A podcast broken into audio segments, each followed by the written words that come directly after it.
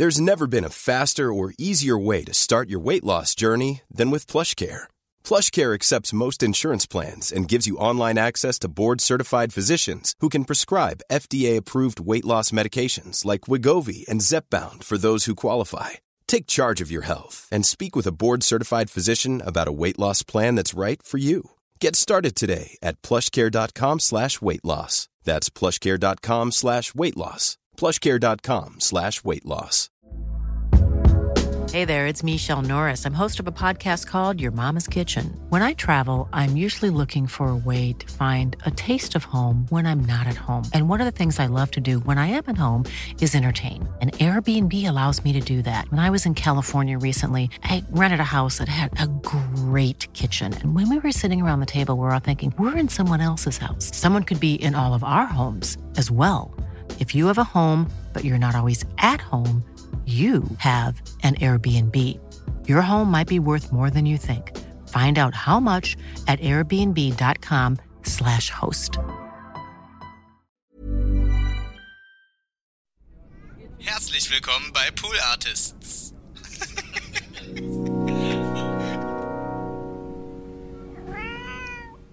Du hast ja relativ schnell entschieden, äh, Schauspielerin zu werden. Ja, Warum? in der ersten Klasse habe ich das entschieden. Warum? Weil ich den Rattenfänger von Hameln gespielt habe und es so geil fand, wie mir alle zugucken und dass alle mir zugucken, obwohl ich mit der Flöte durch die Gegend laufe und mich war, toll, toll war, das, finden. war das dann Typecast, weil du sowieso Blockflöte spielen konntest, dass du dich als Sag das Rattenfänger bitte besetzt nicht. Das war, weil ich einfach herausstarr und total der Rattenfänger war. Ja, natürlich, natürlich. Nat aber es hat geholfen, sagen wir. Es hat, ge- es Ich kann noch geholfen. Flöte. Ach so, na dann bist du der Rattenfänger. Wer spielt denn hier Flöte? Hä, wofür? Für den Rattenfänger von Hameln. I'm sorry, I'm sorry, play, play. It's, it's, it's, it's, it's, it's, it's,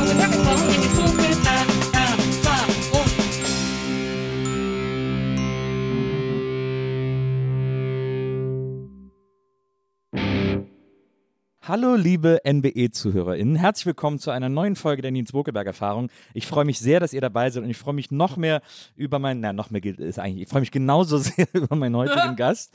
Ähm, sie ist eine ganz tolle Schauspielerin, die ich seit Jahren aus der Ferne bewundernd beobachte und deswegen habe ich mich tierisch gefreut, als sie zugesagt hat, heute in meinen Podcast zu kommen. Herzlich willkommen, die grandiose Anneke Kimsanau. Hallo. Hallo, ich finde es so schön, dass du da bist. Ich habe mich wirklich Ich mich mega auch. gefreut.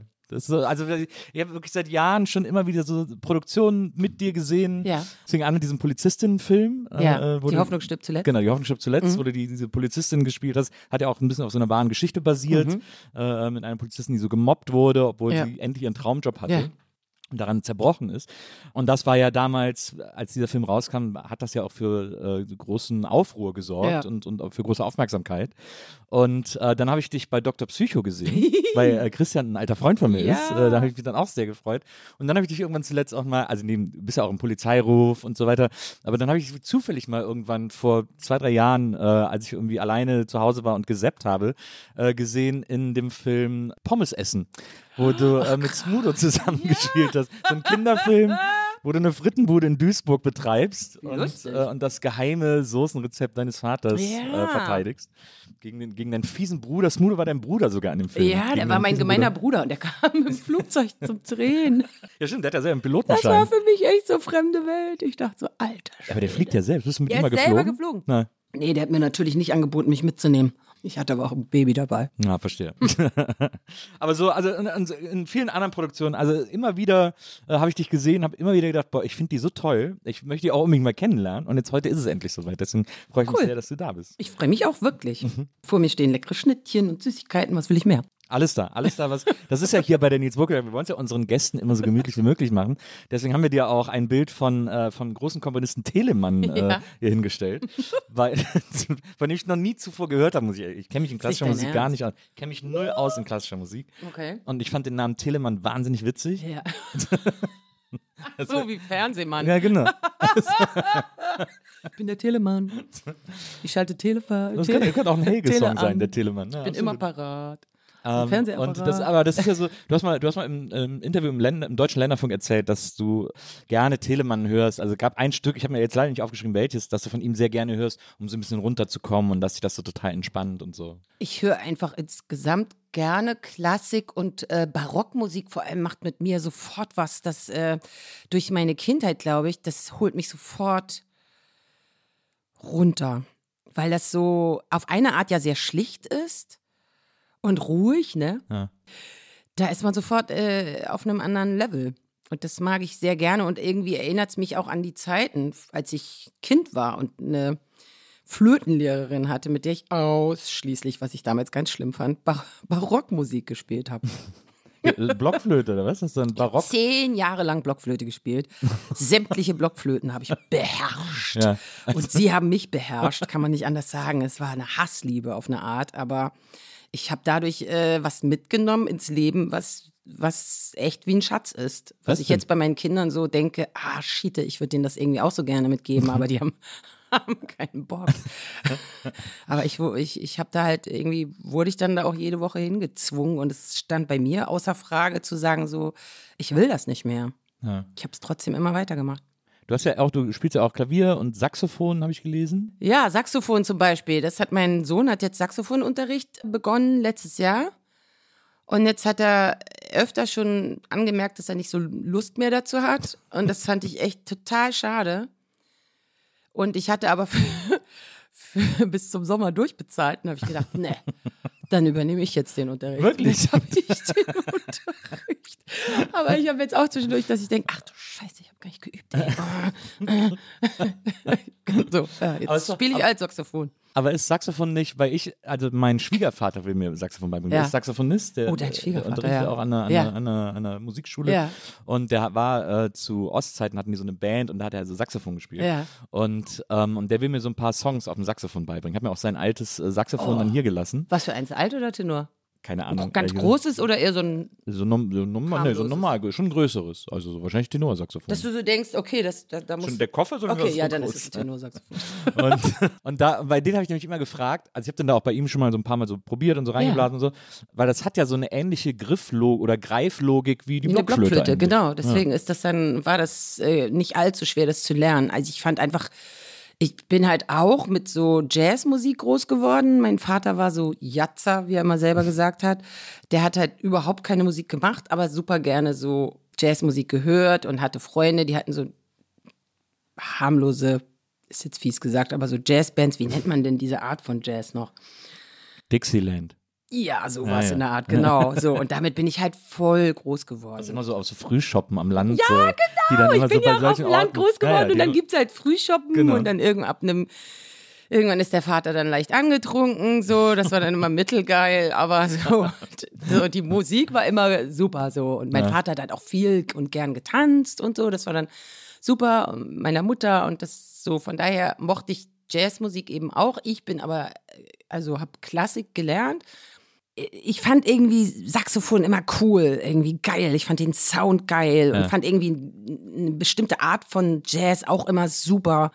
Und bin, als ich Austauschschülerin war, irgendwie in die Big Band reingeraten als Pianistin, weil ich ja später dann auch noch Klavierunterricht genommen habe. Ich war halt immer faul, deswegen bin ich in keinem dieser Instrumente wirklich gut, außer vielleicht früher in Flöten.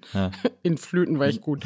Und ähm, da habe ich dann angefangen, Klavier zu spielen. Und da hatten wir so einen mega geilen Saxophonisten. Der war wirklich richtig cool, wo so klar war, der kriegt 100 Pro irgendwann ein Stipendium ir- irgendwo. Und dann habe ich den Lehrer gefragt, ob ich äh, auch noch Saxophon lernen könnte in einem anderen Kurs. Und ähm, in Amerika äh, ist das in der Highschool so, du hast eigentlich jeden Tag die gleichen Kurse und hast, äh, musst trotzdem so pro Semester irgendwie irgendwelche Pflichtsachen machen. Aber du kannst drumrum dir alles aussuchen, was du machen willst. Und dann habe ich halt äh, Jazzband und Instrumenten lernen gemacht und habe halt jeden Tag Saxophon gespielt und habe dann irgendwann noch in der Big Band gespielt. Sehr cool. Und es hat so viel Spaß gemacht, dass ich dann, als ich zurückkam, auch noch in der Big Band gespielt habe und Unterricht genommen habe, aber auch da sehr, sehr, sehr, sehr faul war, so dass ich da jetzt auch nicht wirklich weiterkam und das dann irgendwann, bei mir hat das auch immer an den Schneidezähnen wehgetan, Das das, ja fies. Mundstück. Ja, ja. Und äh, heute gibt's ja so kleine Gummidinger, die du dir draufkleben kannst. Das hätte ich damals schon irgendwie gebraucht oder Ja. hätte ich mal drauf kommen können, dass ich mir irgendwie, was weiß ich, irgendwas Gummiriges raufklebt. Und jetzt habe ich auch so ein Gummiteil auf dem Saxophon, deswegen stört mich das jetzt nicht. Aber mich hat das dann teilweise so genervt, dass ich dachte so, nee, irgendwie, nee, das passt jetzt nicht. Und ich habe dann aufgehört. Aber dann noch weiter Blockflöte gespielt. Immer nur aus Spaß, wirklich, um Leute zu ärgern, sozusagen. So, ich habe Musik gehört und dann habe ich gedacht, alles klar, ich schnapp mir die Blockflöte und dann habe ich dazu so ein bisschen so rockig auf der schlimmen, schlimmen C-Flöte Flöte gespielt, die alle in der Schule lernen mussten. So. Und alle immer so, oh, auf. Und ich so, nee, nee. Hast du, hast du auch so auf einem Bein gestanden? Warst du großer Ja, oder Total-Fan? Nasenflöte. Es war dann Ja, auch mal eine Zeit lang, war. Nasenflöte angesagt. Ich so, Ja. sauber, das kriege ich locker hin. Nasenflöte, habe ich halt Nasenflöte gespielt und, und so. Aber jetzt merke ich so, wenn ich ab und zu, ich habe da an zwei Orten Blockflöten liegen und wenn ich so denke, ah, jetzt nehme ich mal die Blockflöte, merke ich, ach du Scheiße. Scheiße, ich, scheiße, ich krieg das nicht mehr so richtig hin. Es ist halt doch raus aus so. Findest du? Jetzt kommt es durch Saxophon spielen, kommt jetzt langsam wieder. So, Ja. weil er meinte, du, du bist ja schnell mit den, mit den Tonleitern und oh, das hast du ja schnell hingekriegt. Ich so, ja, ich glaube, jetzt kommt gerade die Erinnerung. Also wieso? Ich so, ja, ich habe halt zehn Jahre lang Blockflöte gespielt. Jetzt kommt das langsam. Ja, das hilft. Also ich habe irgendwie Steckt so, irgendwo in einem. Ich habe irgendwie so zwei Jahre, glaube ich, zwei oder drei Jahre, schätze ich mal, Blockflöte gespielt, äh, weil meine Mutter gesagt hat, du, du wirst wahrscheinlich niemals Blockflöte spielen, aber es ist gut, einfach um Gespür für Musik und Noten und so. Das fand sie halt Mhm. Ja. wichtig und hat dann gesagt, äh, das kannst du gut mit Blockflöte lernen, weil das am unkompliziertesten ist. Dann, Wie fandst du das? ich fand's okay. Also ich hatte dann eine Blockflötenlehrerin, die sehr ambitioniert war. Die hat uns dann immer Noten kopiert von Liedern, wo sie dachte, dass wir die vielleicht mögen könnten. Ja, oh, wie So nett. Beatles Oh, und irgendwelche. Disney-Lieder Ja, cool. Muppets und sowas. Ja. Ja. Die, und dann saßen wir immer bei ihr zu Hause im, äh, im Garten von denen, wo sie so einen riesen Kirschbaum hatten und saßen am Sommer unterm Kirschbaum. Ach, wie und so. entzückend. War schon wirklich, war wirklich sehr, sehr Ja, schön. aber das klingt ja wirklich sehr nett. naja, war, also die, Mir hat halt die Musik, mir hat halt diese Klassik, obwohl ich sie mag jetzt, mir hat diese, das halt oft überhaupt nicht mehr gefallen. So. Und dann habe ich gesagt, ich möchte Klavierunterricht haben bei derselben Lehrerin. Ja. Und dann habe ich immer so Jazz-Sachen mitgebracht und sie hat immer so, ja, gucken wir uns später mal an oder so.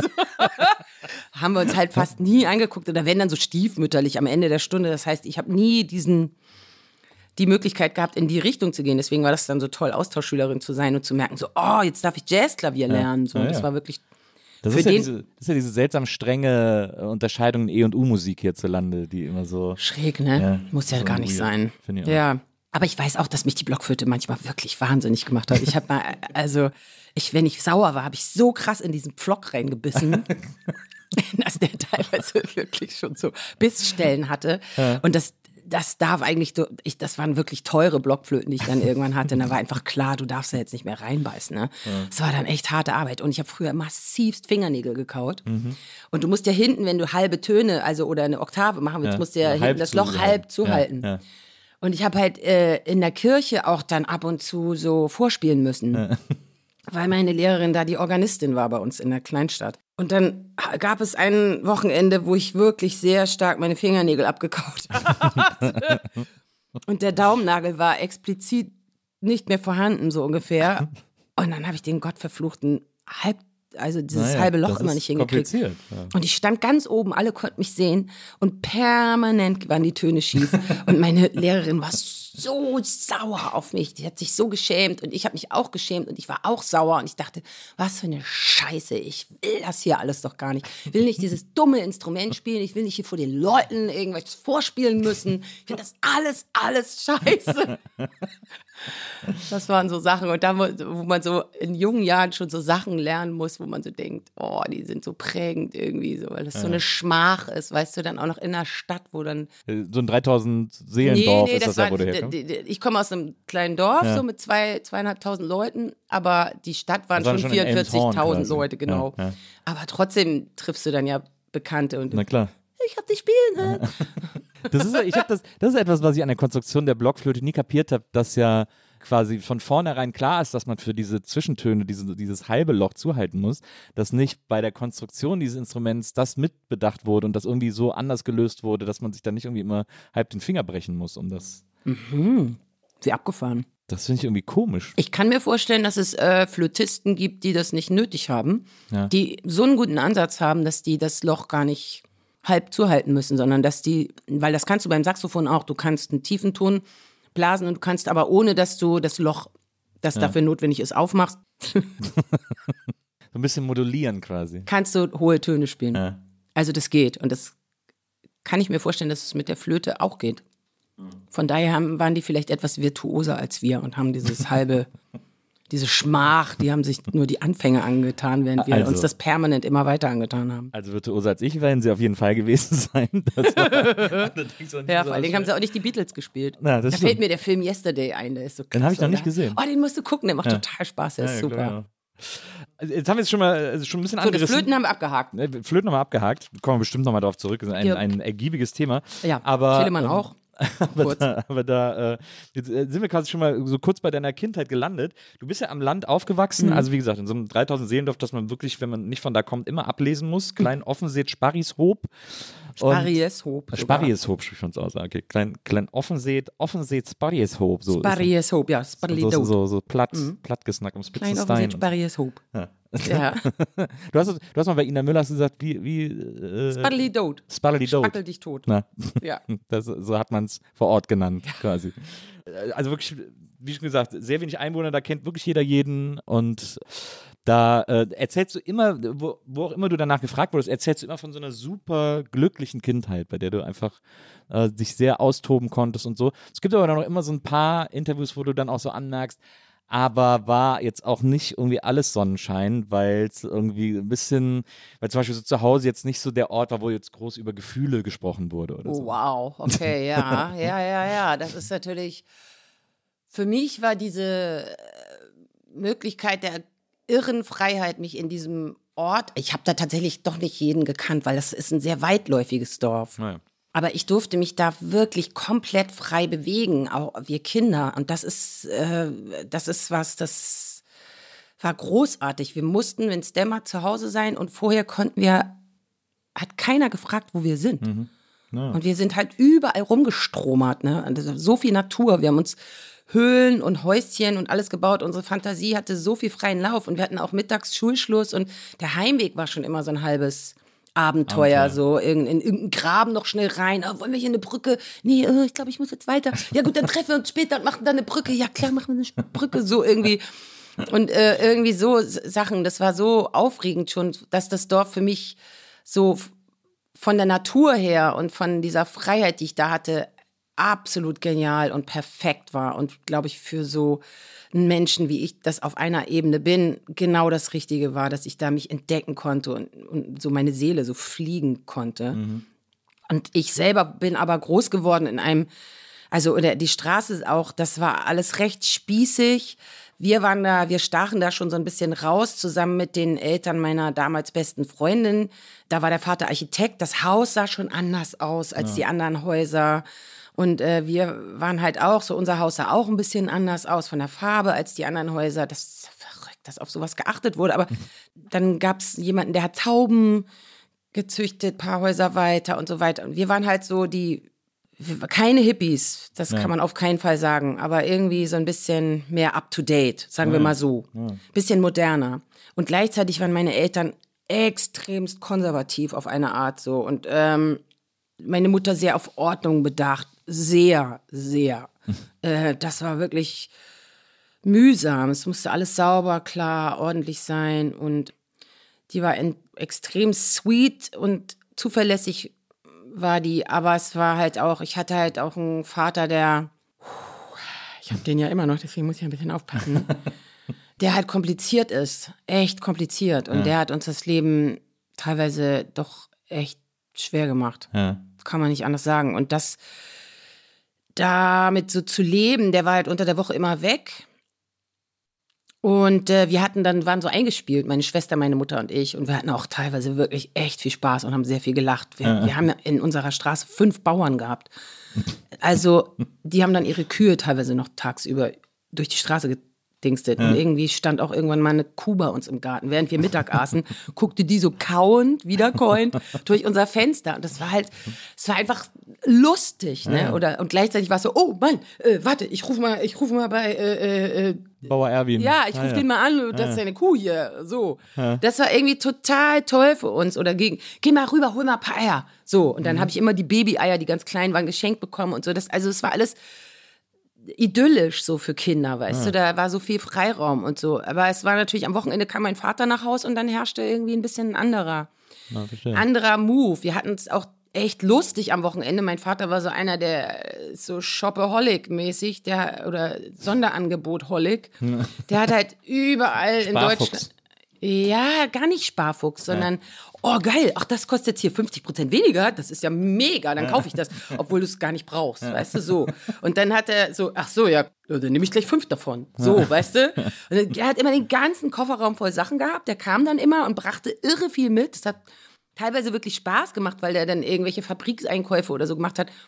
Äh, später, als ich älter war, habe ich sehr viel gekifft äh, mit Freunden. Ja. Und mein Vater hatte, die, meine Eltern wussten das natürlich nicht und so, wusste bis jetzt wahrscheinlich eh noch nicht so viele Leute, ist mir aber auch mittlerweile wirklich scheißegal. Und, ähm, und hat so immer Fabriksverkauf äh, Schokoküsse und Waffeln, Okay, Waffelbruch, äh, Schokokussbruch. genial ich für die brachte immer Munchies. kartonweise das Ja. mit zu meinen Freunden und wir saßen immer auf dem Böden, waren alle voll bekifft, haben immer Prominentenraten gespielt, also jeder hatte immer irgendwie sowas auf dem Kopf kleben, auf der Stirn und dazwischen waren immer so, oh, gib's doch mal die gib mir mal die Kiste rüber und dann war so die Kiste und dann guckte man so, was man sich rausholte und dann aß man so diesen ganzen Waffelbruch und das war halt so, oh, wann bringt dein Vater denn mal wieder Waffelbruch mit? So, und das war halt so, ich so, äh, Papa, sag mal, hast du Lust, du kannst diesen Waffelbruch gern mal wieder mitbringen, so, immer ganz lieb und nett. Und das war, also so, das hatte alles seine Vor- und Nachteile. Das war halt so, man wurde zugeballert mit Zeugs und einiges davon war wirklich lustig und hatten an, hatte man so noch nicht gesehen und war verrückt und schräg. Und einiges war aber auch zu viel. Und mein Vater war auch sehr, der hat halt auch getrunken ab und zu, dann am Wochenende, wenn er, er hat halt einen anstrengenden Job gehabt, ne? Und dann Ja. hat er, um sich runter zu tunen, der liebt halt bis heute Bier, sehr, sehr viel Bier getrunken und sehr viel geschnackt. Der ist auch sehr gesellig. Dann saß er halt stundenlang mit irgendwelchen Freunden und hat Bier getrunken und dann kam er nach Hause und dann musste man immer so ein bisschen aufpassen. Die Kinder haben ja Antennen. Also du weißt einfach äh, so, wie du dich verhalten musst, damit das nicht kippt. Aber es kippt dann trotzdem eventuell. Und dann ist halt der, also so, äh, da gibt es ganz schlimme Sachen oder so, die sind bei mir nicht passiert. In dem Sinne. Aber es hat trotzdem was mit uns allen gemacht, dass dann äh, regelmäßig die Stimmung gekippt ist. Und das war ein paar Jahre sehr anstrengend. Ja, glaube ich. So, das war dann so der Nachteil. läuft ja dann so auf rohen Eiern und so. Ja, ja, total. Du hast halt so auf der einen Seite, du hast unten drunter so einen Hass und oben drüber bist du irgendwie nett und dazwischen ist noch, tut mir irgendwie auch leid. Naja. Und dann tut es dir auch leid, dass du denkst, das ist ein Spacken. Hm. Und dann, also das sind so viele Gefühle und ähm, die damit umzugehen und dann irgendwie zu merken, ja, wir haben die Woche unter das irgendwie echt gut gehabt, Mhm. ohne dich. Und ah ja, aber ach so, aber dann gab es trotzdem wieder nette Momente. Also zum Beispiel samstags sind wir immer alle shoppen gegangen und dann haben wir uns immer äh, auf dem Cappuccino in einer Eisdiele getroffen. Wir hatten in Emshorn gab es so ein paar klassische Eisdielen, Francesco und so weiter. äh, und äh, da haben wir uns dann getroffen und haben gesagt, ja, jeder strömt jetzt hier los und wir treffen uns nachher bei Francesco. Und das war immer voll nett. Da hat mein Vater uns dann alle eingeladen. Und das war super. Und meine Freunde mochten ihn auch immer voll, weil er so offen und Ja. zugewandt und lustig. Der hat auch einen irren Humor. Der ist sehr lustig auch. Also so, aber es gab eben Jahre, wo es wirklich anstrengend war Ja. für alle und wo ich mir gewünscht hätte, dass meine Mutter sagt, wir gehen mal und du kannst hier dein Ding machen, aber die Kinder und ich, wir hauen jetzt mal ab. Tschüss. So, Ja. das hätte ich mir echt gewünscht. Ja. Das hätte uns allen, glaube ich, vieles erspart. also ich erlebe das bei mir so. Ich habe äh, drei ältere Geschwister, die sind alle sehr nah beieinander und dann zehn Jahre später kam ich. Also bei mir ist es zumindest so, dass man erst so jetzt, ich bin jetzt Mitte 40 und jetzt fange ich erst an, so ganz viel zu reflektieren, was ich damals gar nicht kapiert habe. Also was ich so, wenn man Teil der Familie ist und in diesem Konstrukt ist, dann ist ja vieles auch selbstverständlich und vieles passiert einfach so. Und erst wenn man dann so älter wird, fängt man an, das so zu hinterfragen und checkt irgendwie Sachen, die da passiert sind, die ja, die man jetzt heute ganz anders bewertet und ganz anders versteht auch noch als, als Absolut. damals. Ich habe das Gefühl, dass das alle paar Jahre passiert. Ja. Äh, Ich wette, dass du mit 30 noch anders geguckt hat, hast als mit 35, als mit 40, als mit Ja. 45, mit 50. Das wird immer so weitergehen, glaube ich. Also, dass du noch mal andere Sachen anders siehst oder wenn du Eltern wirst, ist das ja auch noch mal verrückt, weil du dann auch noch mal bestimmte Sachen siehst und auch milder wirst mit so mit, mit meiner Mutter oder meine Mutter ist vor anderthalb Jahren gestorben. Ich habe ich habe ich, ich sehe so viele Dinge jetzt anders und Nicht, weil ich sie verkläre, sondern weil ich sie nochmal anders betrachte und weil ich nochmal anders mit ihr in Kontakt gehe, weil ich irgendwie, die ist so schnell gestorben, das war einfach viel zu krass für uns alle, ja. dass ich, dass man im Nachhinein jetzt erst so damit umgehen kann, so dass man ja. sich denkt, okay, ich muss jetzt diese Frau irgendwie für mich greifen können, die immer selbstverständlich war. Und jetzt ist dieses Selbstverständliche gar nicht mehr da. Und diese Lücke macht einem erst klar, was die alles war. Mhm. Und wenn neulich wurde ich irgendwie in einem Interview gefragt, so, ja, meinen Sie denn, dass Sie durch, durch sich äh, so geworden sind, wie Sie sind und dadurch, dass Sie gesagt haben, früh gesagt haben, ich rebelliere gegen mein Elternhaus. Ja. Ich war halt auch irgendwie echt heftig teilweise und habe meinem Vater auch sehr viel Kontra gegeben. So, der hat auch unter mir zu leiden gehabt auf eine Art, ja. weil ich ihm ziemlich regelmäßig gezeigt habe, dass ich ihn bescheuert finde ja. und er mir aber auch, dass er mich bescheuert findet.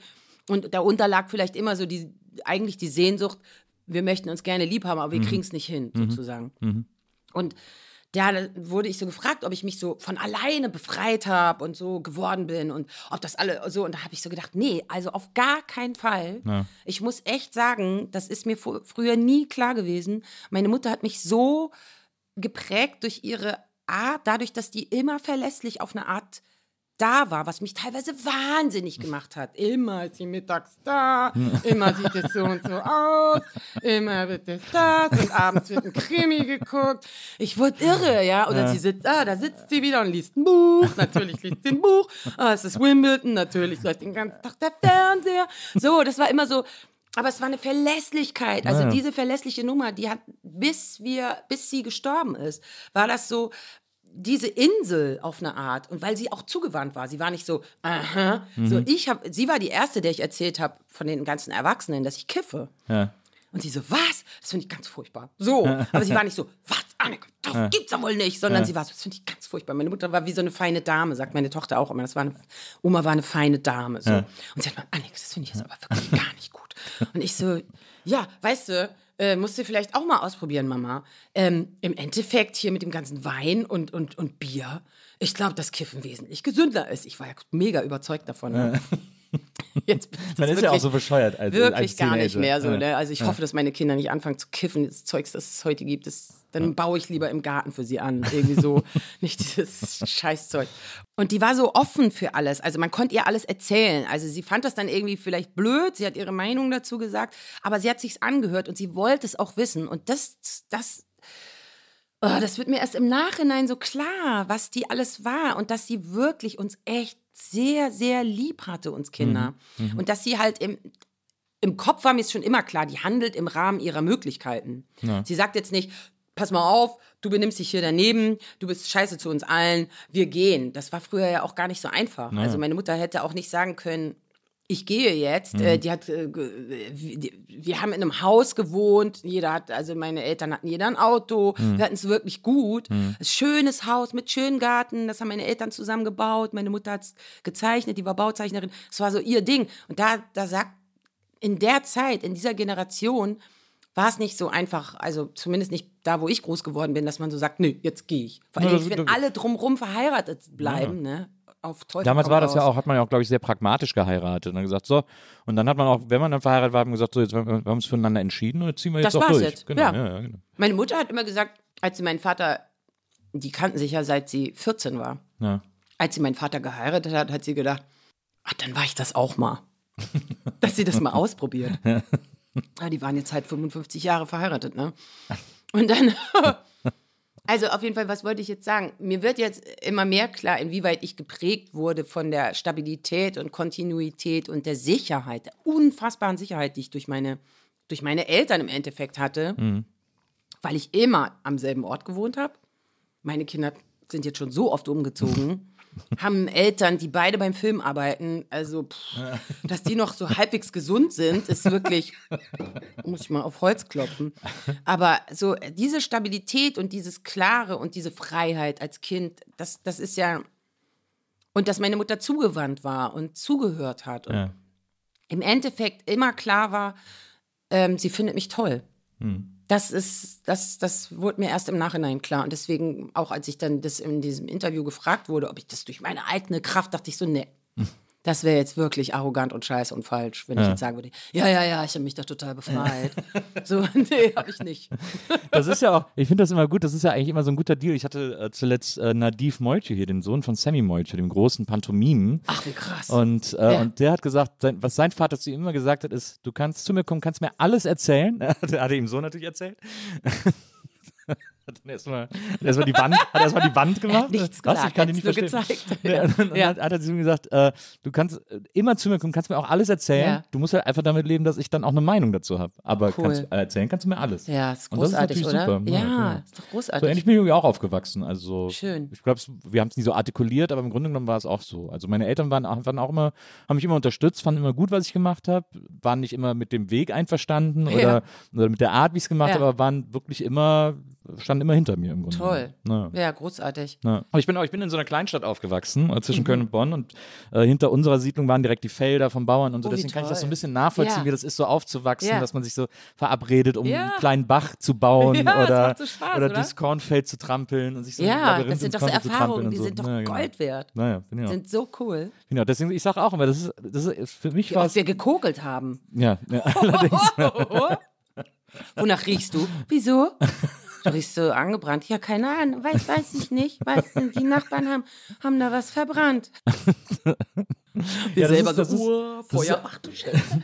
das ist echt geil, so behütet aufzuwachsen irgendwie. Also das ist, weil ich habe ja auch eine Tochter, die ist jetzt 20 Ja. und die ist hier in Berlin aufgewachsen Ja. und da denke ich auch, also eigentlich schade, eigentlich, weil so dieses, diese Art von sich, weil ich auch super früh alleine Ja. irgendwie rumgefahren bin mit meinem Fahrrad und zu meinen Freunden gefahren Ja, bin und cool. so und irgendwie mobil war und, Ja. das, und das Örtchen irgendwie kannte mich aus und so. Und meine Eltern haben sich auch keine Sorgen gemacht, wenn ich dann irgendwie auch mal später nach Hause gekommen bin oder so.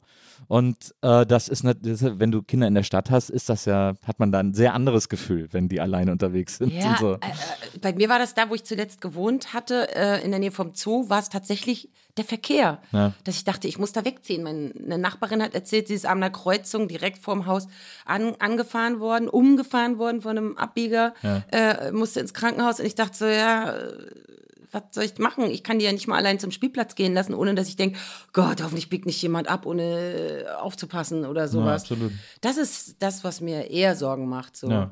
Jetzt ist so, jetzt wohne ich so, so in der Nähe von einem Park und der hat so, ist so zweigeteilt. Da gibt es so den, der näher dran ist und dann kann man so eine größere Straße überqueren und dann ist da wirklich ein großer Park.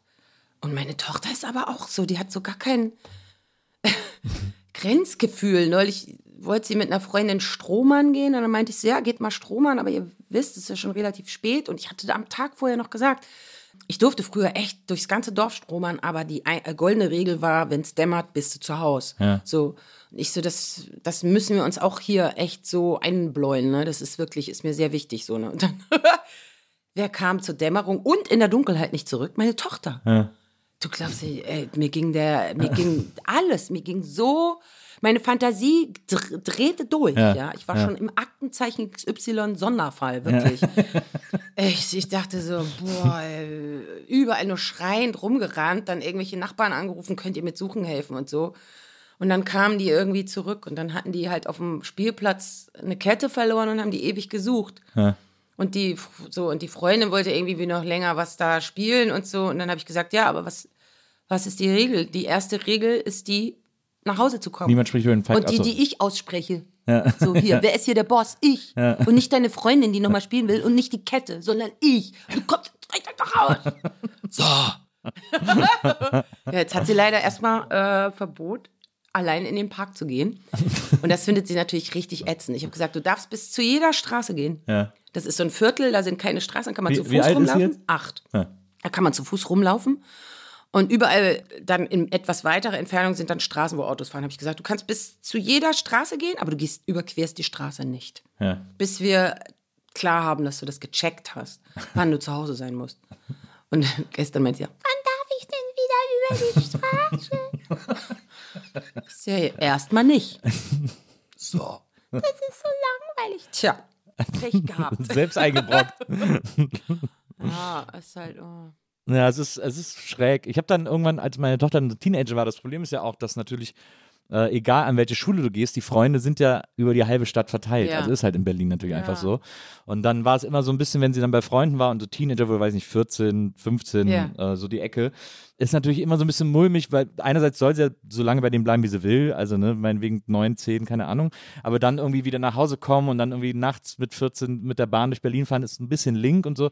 Ich habe dann irgendwann habe ich eingerichtet, habe ich dann hier vorne an den äh, an die an die Eingangstür einen Briefumschlag äh, gehangen, wo immer ein Fuffi drin war, Taxigeld. Wenn sie mal spät nach Hause kommt, soll sie sich ein Taxi nehmen und dann soll sie ihm sagen, warten Sie kurz und dann kann sie ja aufmachen, den Schein holen und den bezahlen irgendwie. Ich mache das mit Patronen. Eine Waffe hat sie eh schon und ich gebe dann noch so ein paar extra Patronen und sag hier. Oder so. Kann man auch spät nach Taxi Hause fahren. kommst, lad deinen Revolver richtig gut. Lady Revolver. Ja, aber da, ist, da muss man sich irgendwie immer so Sachen einfallen lassen, weil das echt irgendwie, aber ich meine, wir, wir Dorfkinder oder Kleinstadtkinder sind da natürlich auch wahrscheinlich noch ängstlicher als andere, weil wenn ich, ich habe Freunde, die sind in Berlin aufgewachsen, die mir immer ihre Stories erzählen, wie sie mit 14 irgendwie äh, die halbe Stadt erobert haben, wo ich denke, naja, denen ist eigentlich auch nichts passiert. Ja, also nee. eigentlich- Ich habe aber auch eine ganz, ganz ängstliche Mutter gehabt. Die hat immer alles Mögliche schon vermutet, was uns passieren wird.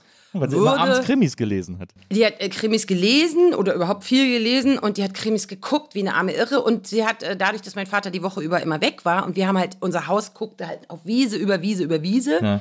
und in so, unserer Straße war eine Zeit lang auch gar keine Straßenlaternen und ähm, wir hatten dann irgendwann so Bewegungsmelder im Garten und wir hatten Fenster bis zum Boden Ja. und dann saßen wir immer äh, und meine Mutter guckte unglaublich gerne eben Ein Fall für zwei, äh, Na Tatort und Aktenzeichen XY. Das habe ich alles mitgeguckt als Kind. Ne? Das würde Ja. ich meine Kinder nie gucken lassen. Das haben wir dann immer geguckt und dann saßen wir da und dann ging draußen der Bewegungsmelder an und wir alle. und dann äh, irgendwann hatten wir so Jalousien, die waren dann so runter, aber die waren so breit. Und ich dachte immer, ich hatte immer dieses Bild von Shining, den hatte ich nie richtig gesehen, aber Ja. das Bild hatte ich öfter gesehen in irgendwie in der Videothek oder so. Klar. Da hatte ich immer, ich hatte immer das Gefühl, irgendwann macht jemand so zwischen den Jalousien so, reißt die so auseinander und grinst uns an. Ich wartete immer nur so drauf. Und meine Mutter immer so, guck, sind die Katzen drin? Sind die Katzen drin? Und man so, ja, die sind drin. Warum geht denn der Bewegung? Ist wahrscheinlich ein Igel. Ist wahrscheinlich, äh, ist wahrscheinlich ein Igel. Mhm, mhm, mhm. Wir, hatten so, wir haben uns ins Hemd geschissen. Und so, es war wirklich so, war also vollkommen verrückt. Und ich äh, hatte Tennisunterricht in der Kleinstadt. Und von da aus musste man nach Hause entweder an einer größeren Straße, an der Hauptstraße lang. Das war eine unglaublich öde Strecke, aber mit lauter Lampen und so weiter. Oder eine Abkürzung und die ging aber durch so ein kleines Wäldchen. Wie immer. Wie alle Abkürzungen auf dieser Welt. genau. Und das kleine Wäldchen, wenn du von da aus am, am ähnlichen Wäldchen, aber mit ein paar Lampen vorbei wolltest, musstest du erstmal über die Schienen von der kleinen Bimmelbahn, die bei uns fuhr, Kuddelbarm steht, äh, musstest du über diese Schienen. Und die waren aber nicht einfach.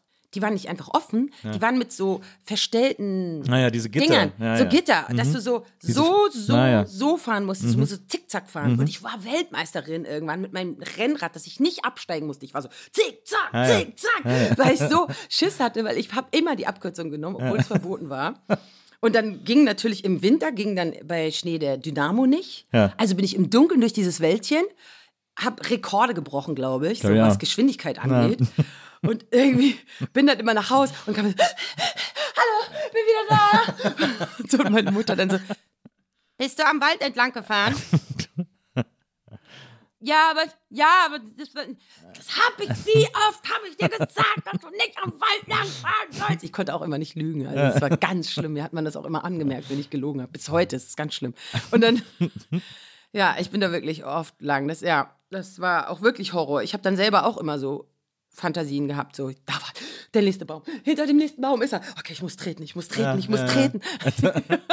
Das ist crazy. Das hatte, ich hatte das Was auch für mal. Stress. Ja, ich hatte auch Einmal mal, die Woche Todesangst. ich, ich hatte auch immer so, ich habe immer so Geschichten geschrieben. Ich hatte immer, ich hatte immer so viel Fantasie als Kind und dann und das so sehr ich dann auch irgendwie Spaß daran hatte, hat das eben dann auch immer so ins Negative umgeschlagen, weil ich auch immer bei Sachen, die Oh. potenziell schlimm waren, mir auch immer das Ja, Allerschlimmste da denke ich vorgestellt gleich an meinen so. Sohn. Der ist nämlich auch, der liebt so Monstergeschichten und der Ja. liest so Mangas. Ja. Da gibt es auch welche, die sind wirklich äh, auf eine Art auch lustig, aber Ja, ja, ja. auch so brutal. Und so überzogen. Und dann denkt er immer so, neulich war irgendwie, war ich halt so sauer auf äh, meine Tochter und meinte so, so, ey, das geht jetzt, als die dann nach Hause kam, war ich dann sehr streng mit ihrer Freundin, meinte ich, so, du gehst jetzt nach oben, kannst Zähne putzen, Pyjama anziehen, ins Bett gehen und dich bringe ich jetzt nach Haus. Ja. Zu ihrer Freundin, okay. Ich so, ja, Alba, du weißt wieso, ne? So irgendwie so. Und dann äh, habe ich äh, zu meinem Sohn gesagt, hier ist Telefon, wenn irgendwas ist, ruf mich an, aber ich fahre jetzt erstmal hier die nach Hause. Den Eltern geschrieben, ich bringe sie jetzt nach Hause, ihr braucht sie nicht abzuholen, jetzt ist ein bisschen was schiefgelaufen. So.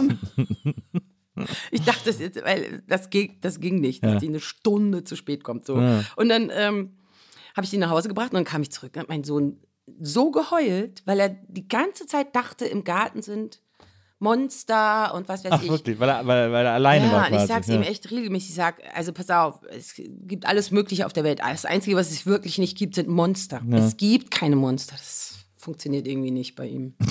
Das muss man, ich hoffe, dass das irgendwann ankommt bei ihm. Ja, bestimmt. Mir, mir, Aber der hat halt immer schnell Angst, ganz doll. Tut mir schon ein bisschen leid, ja. Mir hat damals meine Grundschullehrerin äh, ein Mantra mit auf den Weg gegeben, weil die das anscheinend auch irgendwie gecheckt hat. Die hat mich irgendwann mal, weiß ich noch, während des Unterrichts, aber ich weiß nicht mehr warum, aber die hat mich irgendwann mal während des Unterrichts so wirklich beiseite genommen. Die war sowieso, die war ganz toll. Die hat auch so äh, die Theater AG wegen mir wieder gestartet, weil ich spielen wollte und echt? sie so gedacht hat, so, ja, der, der Junge muss spielen sozusagen. Und dann, äh, dann hat sie mich so beiseite genommen, aus, also wirklich für mich out of the blue und hat zu mir gesagt, Nils, in einer doofen Situation, sag dir immer, das ist alles nur Einbildung. Das kann gar nicht so sein, das ist alles nur Einbildung. Sag dir das immer wieder, wenn eine Situation doof ist. Das ist ganz wichtig. Und dann hat sie mich Das weitermachen lassen. So. Und das war jahrelang immer mein Aber Mantra. Wenn ich, wenn ich irgendwie denn? Angst hatte, habe ich mir das immer so ganz oft gesagt. Das und ich konnte mich auch wieder beruhigen. Aber es war so crazy, dass sie das so erkannt hat und mir das dann so mit auf den Weg gegeben hat. So. Das ist Gute ein krasser, krasser Einfluss. Gute Lehrer sind Na. Gold wert. Na ja, Hast du so ein paar Lehrer gehabt, die dich auf dem Weg begleitet haben? Ja, so nee, denkst, eigentlich, also sie war, glaube ich, der prägendste Einfluss Okay. so in der, in der Grundschule bis zur vierten. Ich bin sogar, als ich dann ans Gymnasium gegangen bin, ab der fünften, äh, bin ich super oft, äh, wenn ich am Weg nach Hause war, noch bei ihr vorbei, weil die Schule am Weg lag, die Grundschule. Ja. Und dann bin ich so, da habe ich mich irgendwann eine halbe Stunde zu ihr gesetzt und so, genau. Und Oh, wie nett ist gequatscht und das so. denn? Und dann auch meine Mutter Hattet dann so, wo warst du denn so lange? Connection? Und so, ich, oh, ich war noch bei Frau Bock. Und dann so, wieso gehst du denn da hin? Du sollst nach Hause. So. ähm, aber ja, das war, die war echt ein ganz wichtiger Einfluss für mich. Wenn so. die meine Mutter wäre, wäre alles anders. Nein.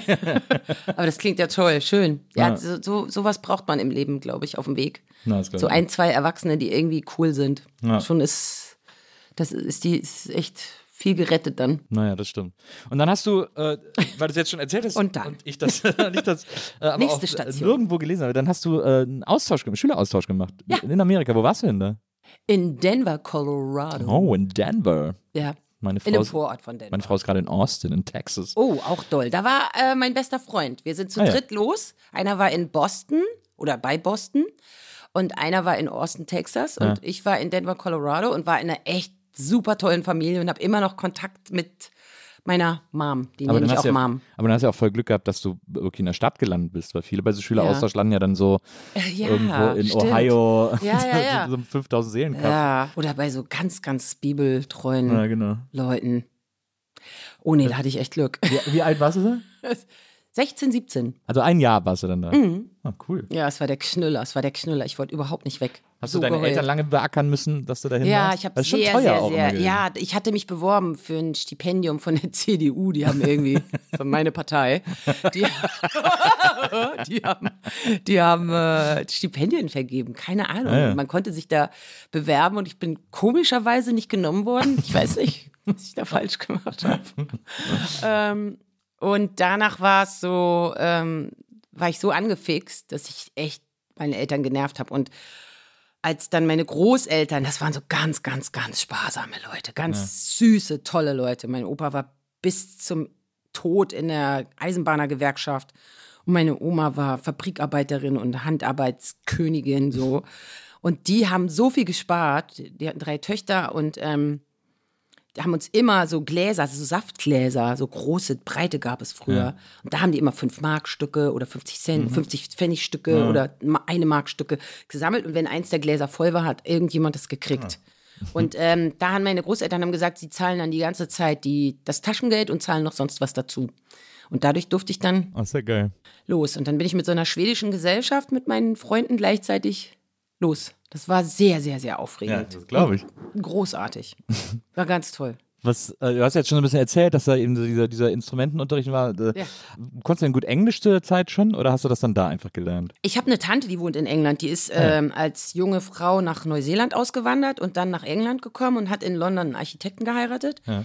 Ich habe immer schon so eine Affinität zu Sprachen gehabt. Also ich mag Sprachen unglaublich gerne und habe durch die dann immer so versucht, auch Englisch ein bisschen zu sprechen und Mhm. ein paar, hab sie gefragt, heißt, was heißt das, was heißt das, und habe versucht, ein paar Sachen zu sagen und war ganz gut, war so eins meiner besten Fächer, aber trotzdem, alter Schwede, ich konnte nicht gut, gut Englisch, Ja, ja. war dann ziemlich schnell Schulenglisch halt. klar, so, ne, und dann, als dann die ersten krassen Hausaufgaben kamen in so American History oder so, ich habe da wirklich Stunde um Stunde auch gesessen und mir das so aneignen müssen und habe dann, aber dadurch, dass du das ja, du bist ja so täglich drauf angewiesen. Ja. Und ähm, das ist dann Learning by Doing. Wenn du nichts anderes hörst als Englisch und keiner irgendwie deine Sprache spricht, Ja. hast du es auch relativ schnell drauf. Also ich habe auch falsche Sachen gesagt, da haben sie sich dann alle beömmelt oder nachgemacht und so. Aber das war, ich war auch an einer wirklich netten Schule. Sehr Sport, sportbegeisterte Schule. Das war für mich auch super. Naja, für deinen Bewegungsdrang. Total, ja. Ich mag ja auch gerne Sport, so von daher war das perfekt. Und aber das ist ja, das ist ja tatsächlich, also ich habe da damals auch echt oft von geträumt, so ich hätte das auch voll gerne gemacht, Ja. aber irgendwie hat es sich nicht ergeben. Ich habe Schade. dann auch andere Sachen gemacht und Theater gespielt und so.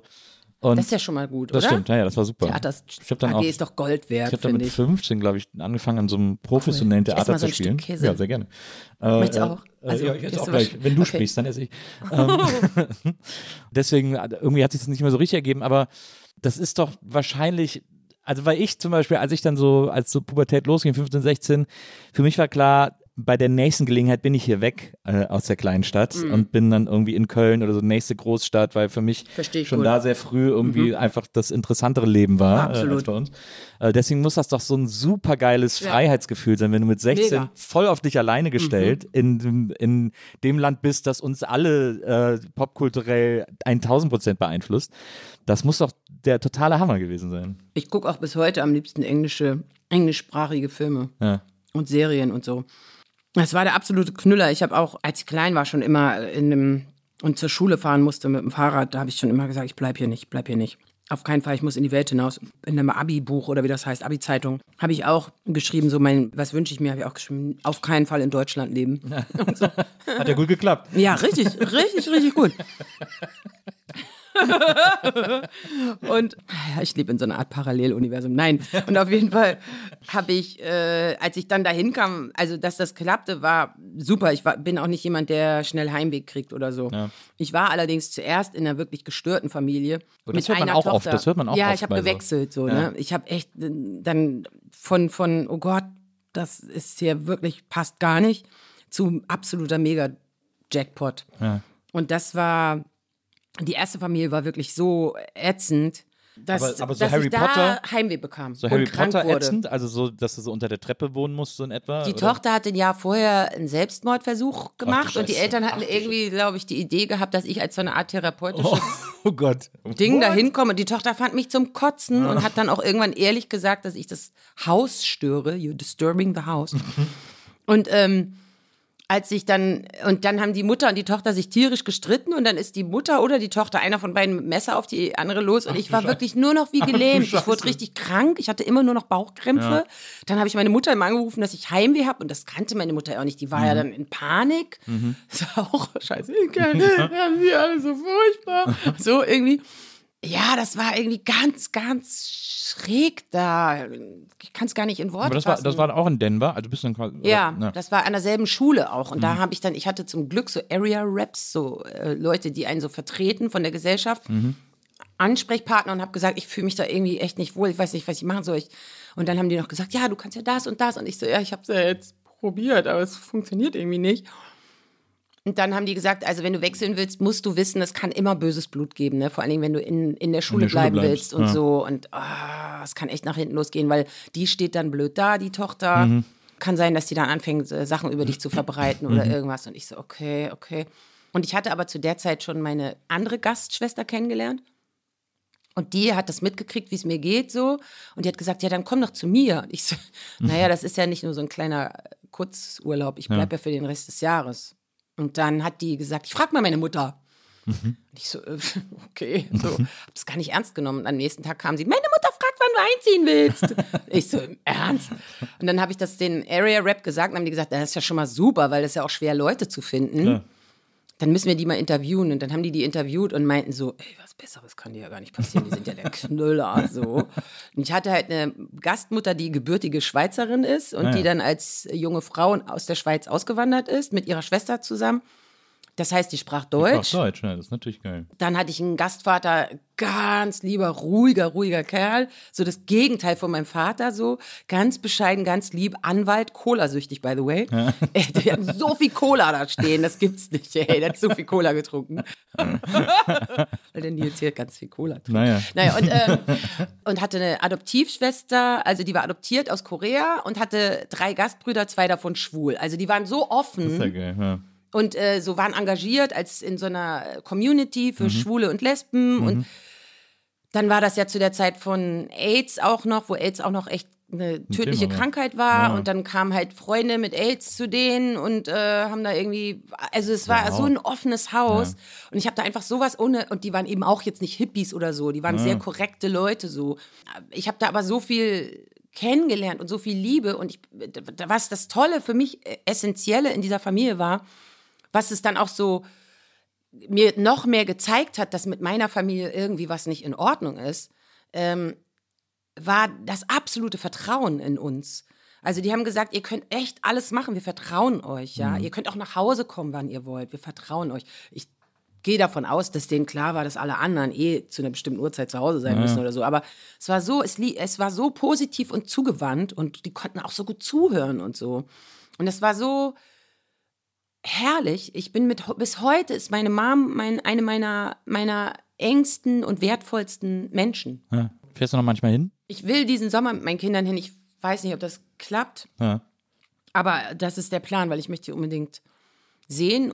Aber war, ich war seitdem auch ein paar Mal wieder da. Ja. Also so als mein Gastvater gestorben ist oder als es, als ich mit meiner Familie hier zu viel Ärger hatte, bin ich bin ich dahin und habe da mit Weihnachten gefeiert und so weiter. So Aber es klingt ja echt sehr jackpottig irgendwie. total. Ich Also, wollte ja gar nicht mehr weg. ja. Ich glaube, meine Mutter hätte das Herz gebrochen, meiner Ja, echten klar. Mutter. Ja. So, aber ähm, ich fand es da einfach traumhaft. Musstest du Ich denn wollte hier, da auch studieren am liebsten und so. musstest du denn hier die Schule wiederholen? Die Klasse wiederholen? Nee, ich bin dann in einen anderen Jahrgang gekommen und ähm, das war ein bisschen schade, weil ich hatte wirklich einen sehr lustigen und coolen und abgefahrenen und verrückten Jahrgang. Ja. Und wir sind immer noch, viele von uns sind immer noch befreundet und so, aber in dem war ich dann nicht mehr. Und dann kam ich in so einen etwas spießigen Jahrgang. Ihr könnt es ruhig hören. Ich mag euch ja trotzdem.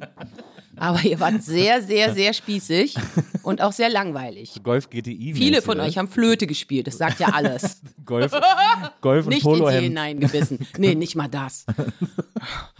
Das wäre ja noch irgendwas, wogegen man rebellieren kann. Die waren trotzdem alle sehr nett, aber es war so, dass ich dachte, oh Gott, ich komme in diesen unfassbar langweiligen Jahrgang. Ich zahle jetzt echt einen hohen Preis so, aber dann, dann war das Geile, dass ich glaube vier oder so von den krassesten aus meinem Jahrgang leider zurück um ein Jahr zurückgehen mussten. Und Ja. die waren dann mit bei mir im Jahrgang und dadurch war es dann wieder sehr lustig.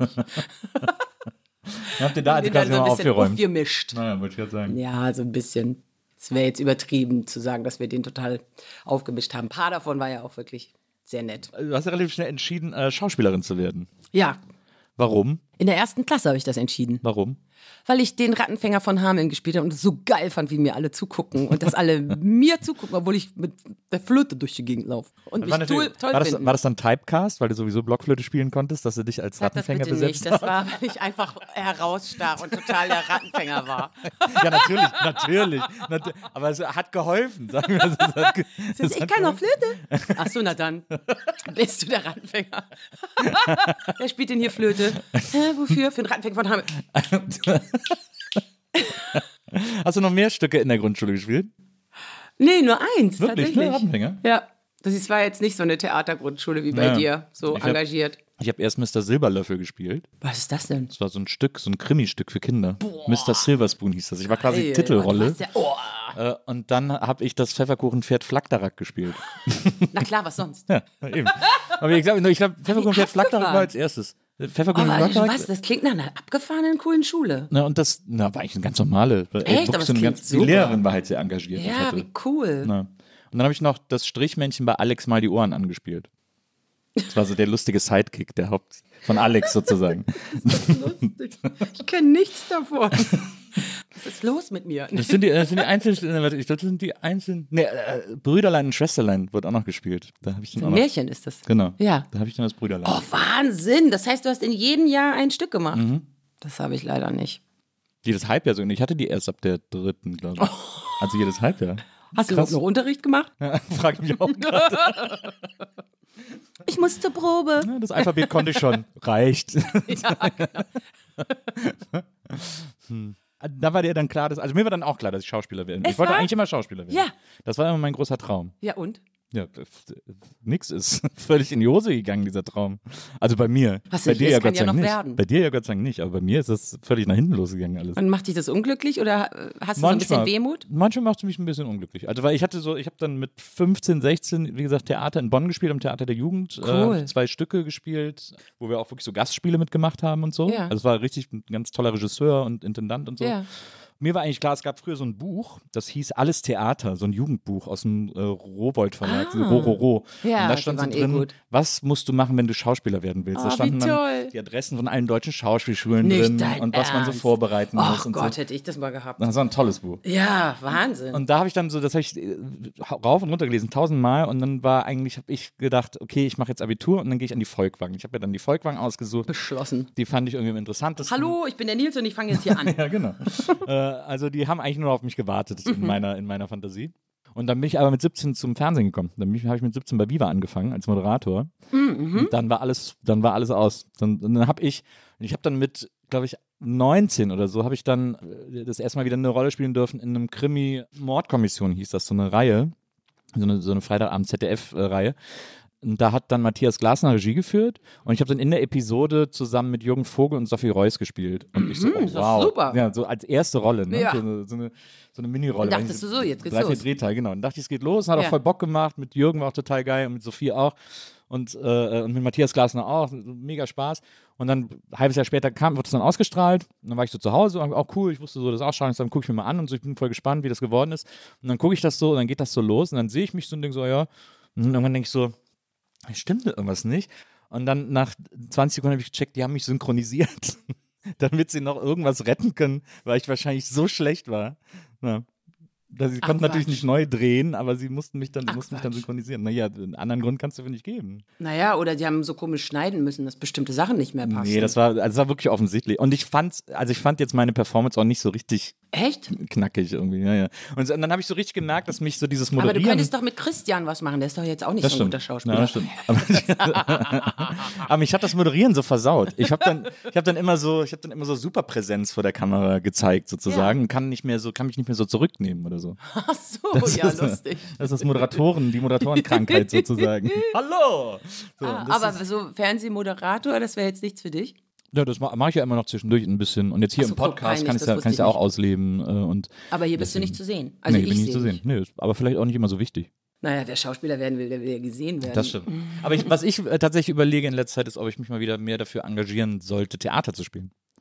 Weil da habe ich, das habe ich ja damals Ja. angefangen, das habe ich ja super gern gemacht. Ja, und freie kann, Gruppen sind ja auch geil, ne? Ich Genau. habe auch in freien Gruppen Da kann auch vor Lautstärke der nichts Schauspielschule gespielt. Ja. Ich fand das super. Ja, fand ich Aber auch schräg. Ne? Aber auch lustig. Hm? Ich weiß noch, in einer Gruppe habe ich gespielt nach dem Abi. Und dann hat mich der Regisseur, hat mich irgendwie zu Hause besucht, um mit mir über das Stück zu reden oder über die Rolle. Und dann haben wir uns alle getroffen. Bei uns gab es so ein cooles Lokal, so für junge Leute, die Kantine. Dann haben wir uns in der Kantine alle getroffen und dann ist er mit mir rausgegangen, weil er mir was sagen wollte. Und seine Freundin, die hat auch mitgemacht. Er ist sich ziemlich sicher, dass er sich im Laufe des Stücks in mich verlieben wird. Und ich so, ich, also ich war mit sowas, ich war mit sowas eh nie so gut. Ich war so komplett überfordert und ich dachte so, scheiße, Mann, wie soll ich denn jetzt? Ich freue mich so auf diese Inszenierung und auf das Stück, weil wir waren so, wir hatten eine Theater AG bei uns in, im, in der Schule, die echt gut war. Und äh, so zwei Parallelschulen hatten auch ziemlich gute Theater AGs. Und das war so, wir wussten alle so, oh, die sind gut, oh, die sind auch, ja, aber wir sind auch gut. So, irgendwie, das war schon so. Und dann war, waren aus zwei Schulen kamen welche in diese Gruppe. Und das war so geil, weil den einen hatte ich schon gesehen und den fand ich irre frei in seinem Spiel. Also allein schon als Schüler oder Abiturient war der so geil in seinem Spiel, dass ich dachte, oh, geil, mit dem zu spielen, da habe ich voll Bock drauf, weil der hat so viel Scheiße gebaut. Der hat sich überhaupt nicht an die Inszenierung gehalten. In einem Stück, das bei uns im Stadttheater aufgeführt wurde. Da bin ich hingegangen, habe das angeguckt und dann rannte der von der Bühne. Und ging durch den Zuschauerraum und redete weiter und spielte. Und dann kam irgendwann von oben der Regisseur und schrie auf den ein, dass er gefälligst wieder auf die Bühne gehen soll. Und ich dachte, wie geil ist das denn? I love it, I love it. Spielt so, er noch? Das war halt nicht inszeniert. Nee, nee, gar nicht. Ja, okay. Der hat gar nichts mit Schauspiel gemacht. Und ich dachte so, oh, boah, geil, der ist in meiner Gruppe. Mit dem habe ich so Bock zu spielen. Ich liebe Leute, die so echt nicht so brav sind, weißt ja, du, ja. ja. Und dann dachte ich, oh, mit dem. Und dann kommt jetzt dieser blöde Regisseur und kommt so mit dem persönlichen Gebullshitte. Oh, aber ich habe es irgendwie, keine Ahnung, ich habe es irgendwie geschafft, das richtig, richtig wegzudrücken und mich einfach nur auf meine Gruppe da zu konzentrieren. Und wir hatten auch echt Spaß und haben auch echt ein geiles Stück gemacht, finde ich. Äh, du hast ja in Stuttgart äh, studiert. Ja.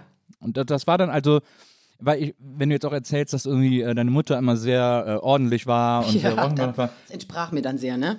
ja, das war für sie wahrscheinlich nicht so der Supertraum, dass ihre Tochter äh, sowas Unsicheres macht, wie Schauspielerin zu werden. Nee, wollte sie nicht. Die wollte, die wollte, dass ich Lehrerin werde. Beide wollten, dass, dass ich Lehrerin werde. Meine Schwester ist Lehrerin geworden, Ah ja. Grundschullehrerin. Also wir haben beide in Kiel angefangen zu studieren. Du hast ja Philosophie studiert, ne? Ja, Ist auch, das ist, glaube ich, auch so ein Studium, bei dem man sich vorstellt. massiv kurz. Ja, ich glaube, das ist so ein Studium, wo man sich so vorstellt, ja geil, da kann ich endlich all die Fragen beantworten, die ich so habe. Und dann merkt man so, Äh, gleich in den ersten, wie nennen sich das denn, Seminaren oder wie heißen die denn, wo man was sagen darf? Vorlesung ist, wo man nichts sagen darf und Seminar ist, wo man was Fragen stellen darf, ne?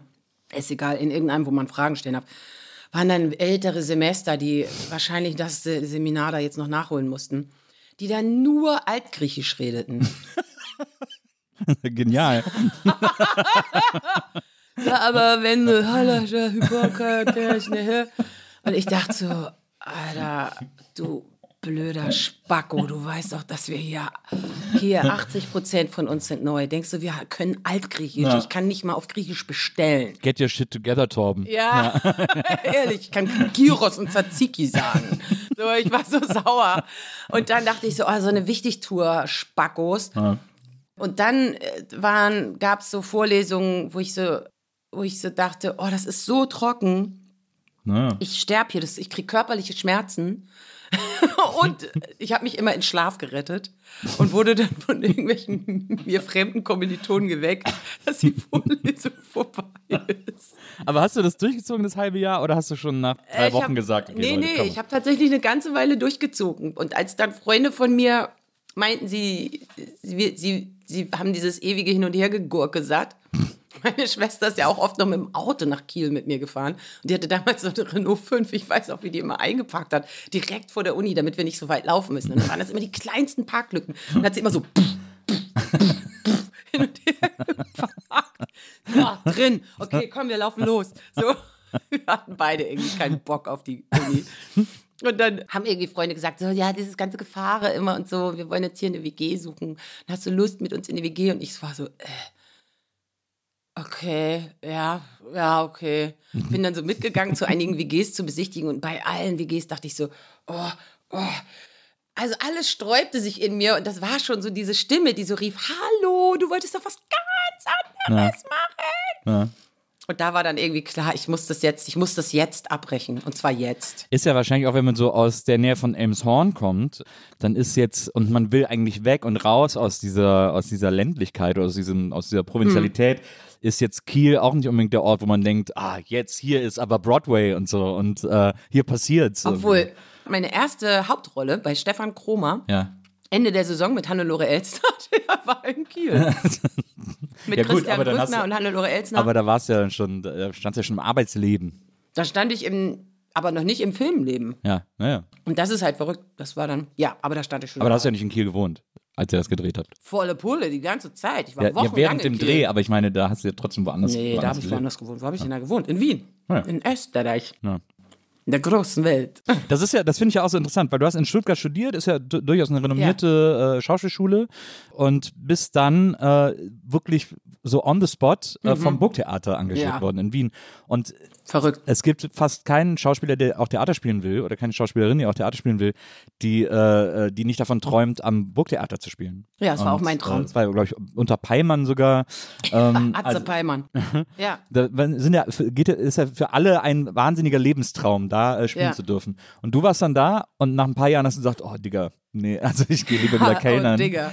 es war halt äh, auf eine Art sehr im wahrsten Sinne des Wortes enttäuschend, weil ich habe auf einer Schauspielschule studiert, die sehr so ein bisschen war wie ein antiautoritärer Kindergarten, so ein bisschen. Also aber sehr, wir wurden sehr auseinandergenommen seelisch, wir wurden körperlich sehr fit gemacht, waren aber auf dieses strikte und so Berufsleben, also diese ganze bürokratische Sache auch und so, waren wir überhaupt nicht vorbereitet.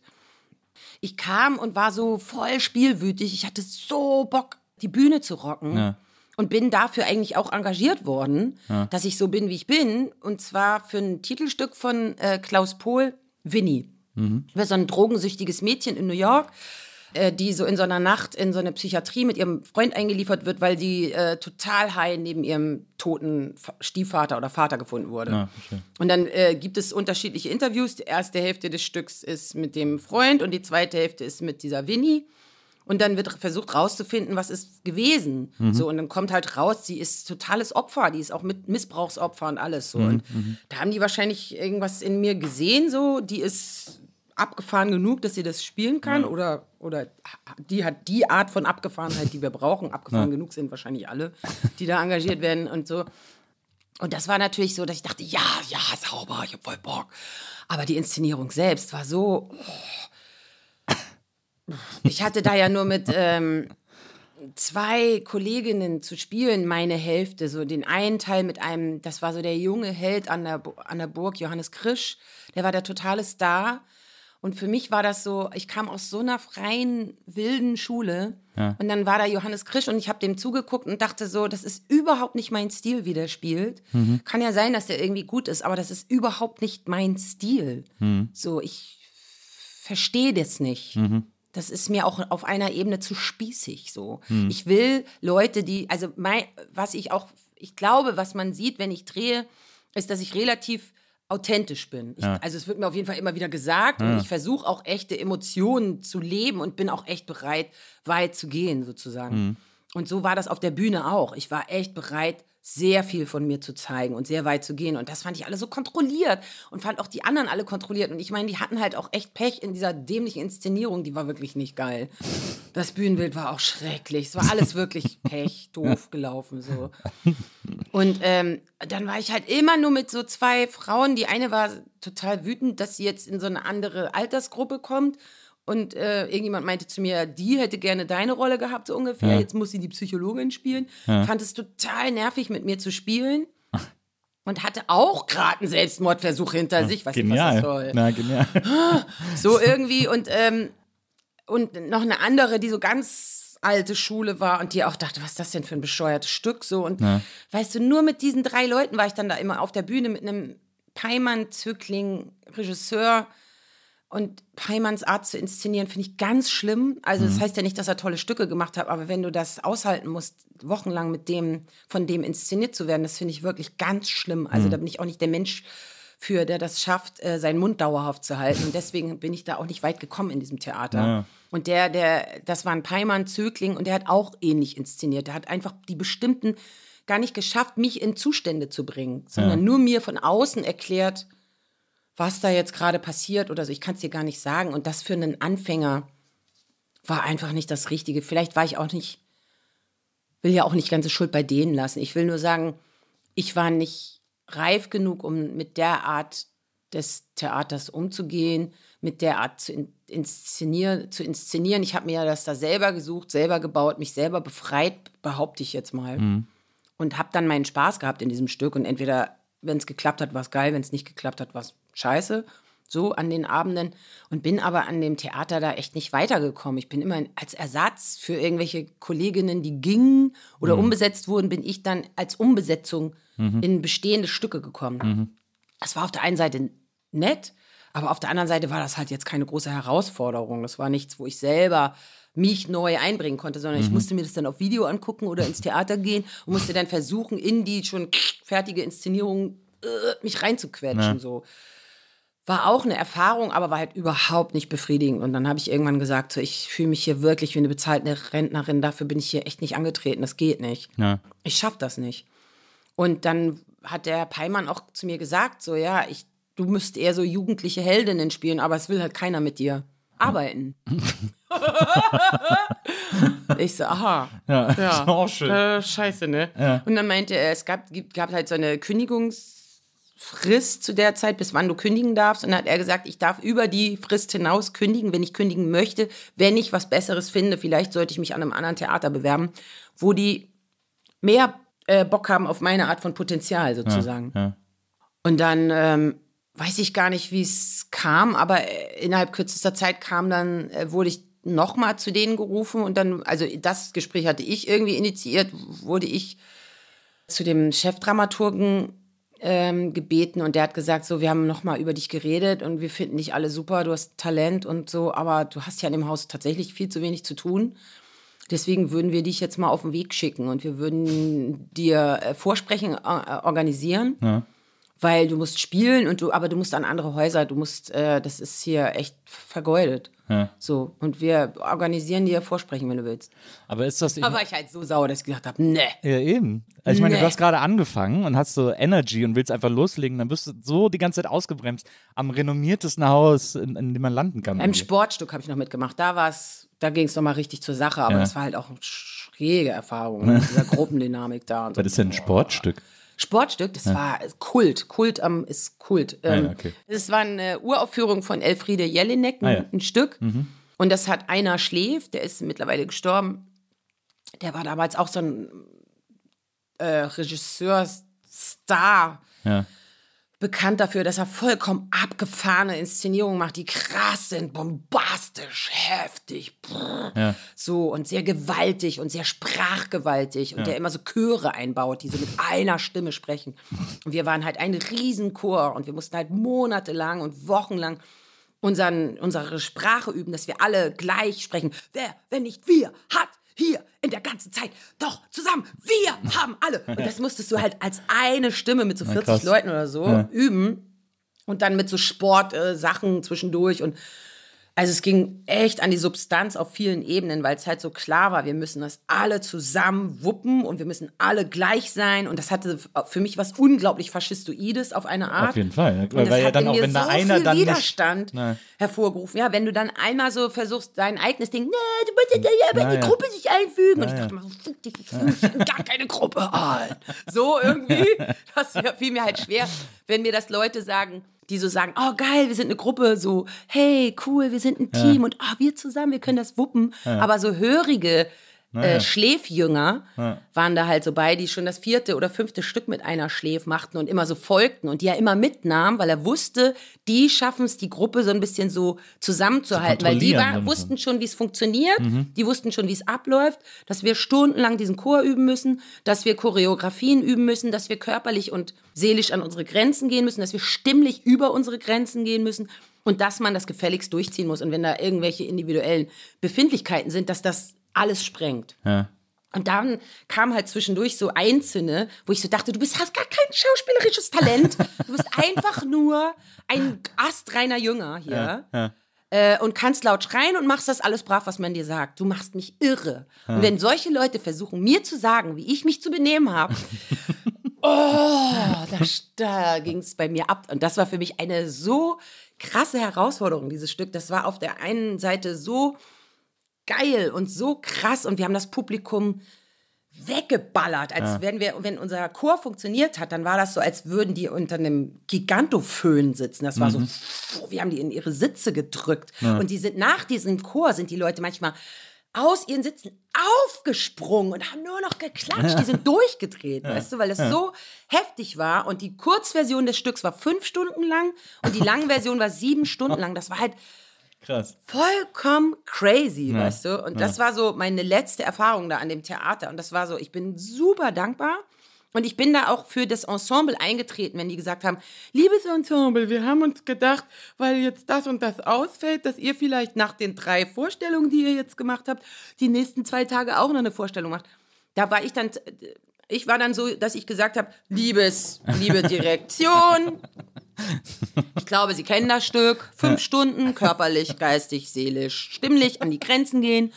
denke ich mir, es ist schon ein bisschen sehr viel verlangt, wenn Sie glauben, dass wir das jetzt noch zwei Tage weiter durchziehen und wenn Sie glauben, wir bräuchten nicht vielleicht auch mal eine Pause. Ja. Finde ich wirklich e egoistisch, nur weil Sie wissen, dass die Leute drauf abfahren und dass sie dadurch das Haus voll kriegen. Finde ich richtig scheiße und rücksichtslos uns gegenüber. Ja. Wie viel wollen Sie denn noch, dass wir uns jetzt hier so. Und da war dieser Hermann Beil, hieß der, oder heißt der, der Chefdramaturg, der hat dann gesagt, das war dann irgendwie, das, das war dann so, nachdem das alles schon so komisch war zwischen uns da, weil ich halt so revoluzerhaft war. Ich habe halt, ich sag das ja nur von mir aus. Ich denke mal, wenn die jetzt die Möglichkeit hätten, was zu sagen, würden die sagen, ja, die war halt ein bisschen anstrengend oder die war halt noch gar nicht da, die hat dieses Theatersystem nicht verstanden, die war, die, die, die, die, hat da zu sehr ihren eigenen persönlichen Scheiß reingebracht, um den es nicht ging. Ja. So, ne? Also Ja. das, ich sag's ja nur ganz, ganz, ganz subjektiv jetzt, ne? Aber der hat dann zurückgeschrieben, ja, was ist denn, wenn ich, ähm, ich verspreche, dass ich dann äh, fünf, äh, der konnte so gut Kuchen backen. Ich backe fünf Kuchen pro Abend. Einverstanden. Dafür kriegen sie am Tag, äh, kriegen sie danach eine Woche Pause oder sowas. Na gut, fünf Kuchen, mindestens so. Und dann hat er das tatsächlich auch gemacht. Der hat dann irre viele Kuchen für alle gebacken. Ich meine, es war trotzdem der Killer. Also der Killer. Da hatte ich klar. mein erstes krasses Stimmbandödem. Also nachgewiesenes Stimmbandödem. Hatte ich als Kind bestimmt schon auch. Aber so, dass ich gar nicht mehr sprechen konnte. Dass meine Stimme war nur so. Und äh, auf jeden Fall war das eine tolle Erfahrung. Und gleichzeitig war es aber auch so, ja, ich bin dann da gegangen und dachte so, hä, auf der einen Seite wird mir gesagt, du, ach so, genau, und der Peimann hatte auch gesagt, du kannst hier so lange bleiben, wie du willst. Ja. Und ein paar Wochen später kam dann, ja, wir haben noch mal über dich geredet, wir würden dich jetzt mal rausschicken. Und ich dachte, da war ich dann auch wieder sauer. Ja, ja. ich, Wie wär's, wenn ihr euch mal einig wärt? So. Dann kann ich erst das sagen und dann das sagen. So, kam auch keine Antwort. Und dann dachte ich so, ja, irgendwie, ich, im Nachhinein dachte ich so, ja, wahrscheinlich war ich auch wirklich echt noch nicht so weit und wahrscheinlich war das auch wirklich nicht mein Haus. So. Echt schade, dass man meiner Kraft, die ich ja sicherlich auf der Bühne habe oder hatte, gar nicht den Raum gegeben hat und, und dann gesagt hat, okay, das ist hier jetzt so ein ungeschliffener Diamant. Ja. Aber ist das geil, dass die bei uns im Ensemble ist? Wir, wir benutzen die mal weiter, weil das Haus hat es einfach nicht nötig gehabt. Naja. Wir waren 130 Leute im Ensemble. Ja. Äh, die konnten sich jedes Jahr, jeder, der dahin wollte, also die, die konnten sich alle holen. Immer die Ja. Besten aus den Jahrgängen, bam, bam, bam, bam. Und dann immer so, ja, dann darfst du auch zwei Jahre bleiben. Also ich hatte in Stuttgart gleichzeitig das Angebot bekommen, zwei Jahre dort ans Staatstheater zu gehen. Ja. Und daraufhin hat dann Herr Peimann gesagt, ah, ja, dann kriegt sie von uns zweieinhalb Jahre. So, das war halt voll das Geschacher. Und ich war natürlich, boah, Burgtheater, Burgtheater und, und Titelrolle, äh, klage ich dahin. Ja. Ja, ja, klar. Da bin ich dann halt auch so nach dem Theater hängen geblieben und habe dann vor mich hingekellnert und so weiter. Da gibt es ja die berühmte äh, Geschichte, dass du äh, an, an irgendeinem Abend gekannt hast, wo dann Edgar Selge reinkam, Ja. äh, den du kanntest, weil ihr zusammen Ja. so einen Studentenkurzfilm Ja. gemacht habt. Und der dann gesagt hat, bist du bescheuert, du kennst jetzt nicht hier, du musst spielen, was ist denn los? Und so. Ja. Und der mir angeboten hat, mir zu helfen und der mir tatsächlich zu seinem damaligen Intendanten in München war das, glaube ich, Kontakt hergestellt hatte. Und ich, der hab das alles nicht wahrgenommen. Das ist ganz oft so. Das denke ich jetzt auch. Wie alt warst du da? Ja, da war ich 28. Ja. Aber ich bin heute noch so. Also es gibt Leute, die mir sagen, melden Sie sich Ja. oder melde du dich. Ich würde mich total freuen, wenn wir irgendwie uns sehen äh, oder und was besprechen. Oder hast du Ideen oder hier so, so, so, so, so. im Filmbereich, so Produktion oder irgendwie noch mehr andere Sachen. Und ich weiß nicht, was mit mir los ist. Ich melde mich dann nicht. Es ist so gestört und gleichzeitig denke ich manchmal, ich bin total frustriert darüber, dass ich nicht mehr Jobs teilweise angeboten bekomme, weil ich denke, ich habe doch echt viel zu bieten, Leute. Und ich behaupte auch, dass ich einigermaßen gut spiele. Warum kriege ich denn nicht viel mehr angeboten? Was ist denn los? Was muss ich denn machen? Warum drehen die alle Net- Netflix-Serien und so? Warum, warum klebe ich immer an denselben Sachen, die ja alle gut sind? Ich will mich jetzt auch nicht beschweren. Aber trotzdem denke ich so, ein Schritt weiter wäre doch noch möglich. Warum denn nicht? Ist es, weil ich so, so bin? Oder strahle ich irgendwas aus? Oder komme ich mittlerweile zu spießig rüber? Was mache ich falsch? Und so jetzt die letzten Tage dachte ich so, ja, ich, ich habe auch auf bestimmte Leute nicht geantwortet, ne? Also ja. ist halt auch nicht gut, ne? Aber das alleine wird es nicht sein. Ich denke, ich passe in bestimmte Bilder vielleicht auch nicht rein. So, ja. so bin ich hip oder was weiß ich. Ich habe keine Ahnung. Ich habe auch mittlerweile auch nicht mehr so viel Bock, mir darüber Gedanken zu machen. Du hast ja dann auch mal, du hast ja irgendwann mal vor zwei, drei Jahren, ich glaube vor fünf Jahren jetzt schon, äh, mit deinem Partner zusammen äh, eine Serie entwickelt, die irgendwie in einem Supermarkt in Brandenburg spielen sollte, wo ihr auch Förderung bekommen habt. Äh, äh, äh mein Ex-Partner hat da ähm, Kamera gemacht. Oh ja. Ich habe das mit Freunden zusammen entwickelt. Ja. Und da, ja, da, da muss ich tatsächlich sagen, da sind wir jetzt gerade wieder an dieser Serie dran. Wirklich? Ja, wir haben den, wir haben Förderung bekommen, wir haben den Piloten gedreht und keiner wollte es kaufen. und äh, der Pilot war auch tatsächlich nicht Fisch, nicht Fleisch. Er ja. hatte ein bisschen was, wo man so sah, wo es hingehen will.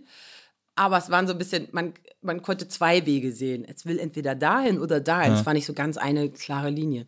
Aber wir äh, vier sind immer weiter befreundet geblieben, haben immer weiter uns, wenn wir uns getroffen haben, weiter rumgesponnen und Spaß gehabt. Und haben das irgendwie nicht losgelassen, hatten dann auch schon mal so einen Sender, der sich interessiert hat, haben dann dafür so viel umgeschrieben, alles so in der Freizeit, ne? Das ganze ja, Wochenende zusammengesetzt, klar. rumgeschrieben und so. Oder rumgesponnen und die anderen, also so, ich schreibe eher weniger, sagen wir mal so, weil ich nicht mit Computern umgehen kann, so wirklich. Und ähm, ich kann immer nur so meinen Senf dazu geben und ähm, haben das dann haben dann auch gesagt, nee, ohne Geld machen wir es jetzt echt nicht mehr. Mhm. Das ist echt anstrengend. Dafür, dass dann Leute, könnt ihr das total umschreiben, weil das finden wir gut, aber das andere wollen wir alles nicht. Und so, äh, ja, okay. Und dann, ja, nee, aber wir wollen es doch nicht. Und nur so, oh, nee, das machen wir nicht mehr. Das ist ja total bescheuert so. Und jetzt haben wir tatsächlich eine Produktionsfirma. Wir haben eine Produktionsfirma, Kundschafterfilm, ja. die total an uns glauben. Also quasi auch eine Originalversion, die ihr geschrieben habt. Jetzt nicht an die krass schon umgeschriebene. sehr viel geändert, ja. aber es, äh, die, die, die, die Wurzeln sind voll noch da. Ja. Richtig doll. Also vielleicht sogar, ja, genau, die Originalversion. Ja. Also vielleicht sogar noch mehr, als es in all den Zeiten dann irgendwie sich entwickelt hat. Und wir haben jetzt zwei, ähm, eine fest bezahlte Autorin, einer von uns ist jetzt auch fest bezahlt, eine andere ist, äh, ähm, wie nennt sich das? Künstlerische Leitung. Mhm. Also jetzt irgendwie nach all den noch Jahren geht es auf einmal wieder äh, los. Und das ist das Tolle, das ist eh gerade so, dass ich so merke, ich bin bei mehreren Projekten auf einer ganz anderen Ebene jetzt dabei. Ja. So jetzt bei der Serie bin ich jetzt Creator ja. und äh, bei anderen Sachen, ein Freund von mir schreibt was, ähm, hat für mich ein Drehbuch geschrieben und ich darf da, also wir, wir basteln zusammen jetzt daran rum, so, ja. und das ist toll. Und nächste Woche gehen wir zu, zum Coach und, und, und versuchen nochmal klarer in die Figuren reinzugehen. Also dass man das Pferd jetzt nochmal anders sattelt. Aufzäumt. Ja. Aufzäumt, genau. Ja. Andersrum dreht. Reite doch mal da lang. Ja, auf dem Bauch. auf dem Bauch vom Pferd reiten. Ja, jetzt reiten wir mal auf dem Bauch. Was das kann sich, kann sich ja am Rücken irgendwie äh, fortbewegen. Tausende lang falsch gemacht. ähm, aber ja, das ist ja, äh, das ist wahrscheinlich so ein, äh, so ein Weg, der heutzutage irgendwie üblicher oder zumindest äh, mhm. niedrigschwelliger ist, mhm. als er noch vor vielen Jahren war, ja. dass man irgendwie selber auch anfängt, Stoffe zu entwickeln. Mhm. Und es gibt ja auch mehr verfügbaren Raum für Stoffe sozusagen, mhm. als noch vor ein paar Jahren durch die, durch die ganzen Streaming-Geschichten. Das ist so super. So das ist der totale Vorteil. Naja. Ja. Dass gesucht wird und gesucht wird, ist natürlich auch ein bisschen schräg, weil es total verfran verfranselt. Ja. Aber gleichzeitig ist das natürlich großartig. Du hast auch mal in einem Interview gesagt, dass das schon was anderes ist, Kino zu machen im Gegensatz zu Fernsehen, weil einem beim Kino nicht so viele Leute irgendwie reinreden. Mhm. Also so, weil, weil, weil so Fernsehproduktionen... Beim Fernsehen haben ja echt viele eine Meinung, ja. aber auch nicht viele eine Ahnung. Ja. Und das ist natürlich total nervig, weil du so denkst, beim Fernsehen stehen sie noch anders unter Druck, was ich dann teilweise nicht verstehe, weil ich denke, ihr habt doch äh, die Gelder. Was ist denn jetzt das Problem? Denkt ihr, ihr dürft nicht auch mal einen Griff ins Klo machen oder was. Weil ja. die, die, die, die versuchen immer mehr, äh, sagen wir mal so, es gibt die Farbe blau, es gibt fünf Farben. Ja. Und es werden garantiert immer zwei Farben gestrichen und dann ist es dreifarbig. Und es sind immer die drei selben Farben, wo ich so denke, das ist doch langweilig. Ja. Es muss auch möglich sein, mal fünf Farben zu nehmen oder die sogar miteinander zu mischen. Mhm. Und im Notfall ist es dann halt so ein bisschen kacke, so wie bei bestimmten Tatorten mit Ulrich Tukur oder so, wo die mhm. sagen, so, jetzt probieren wir mal was aus. Mhm.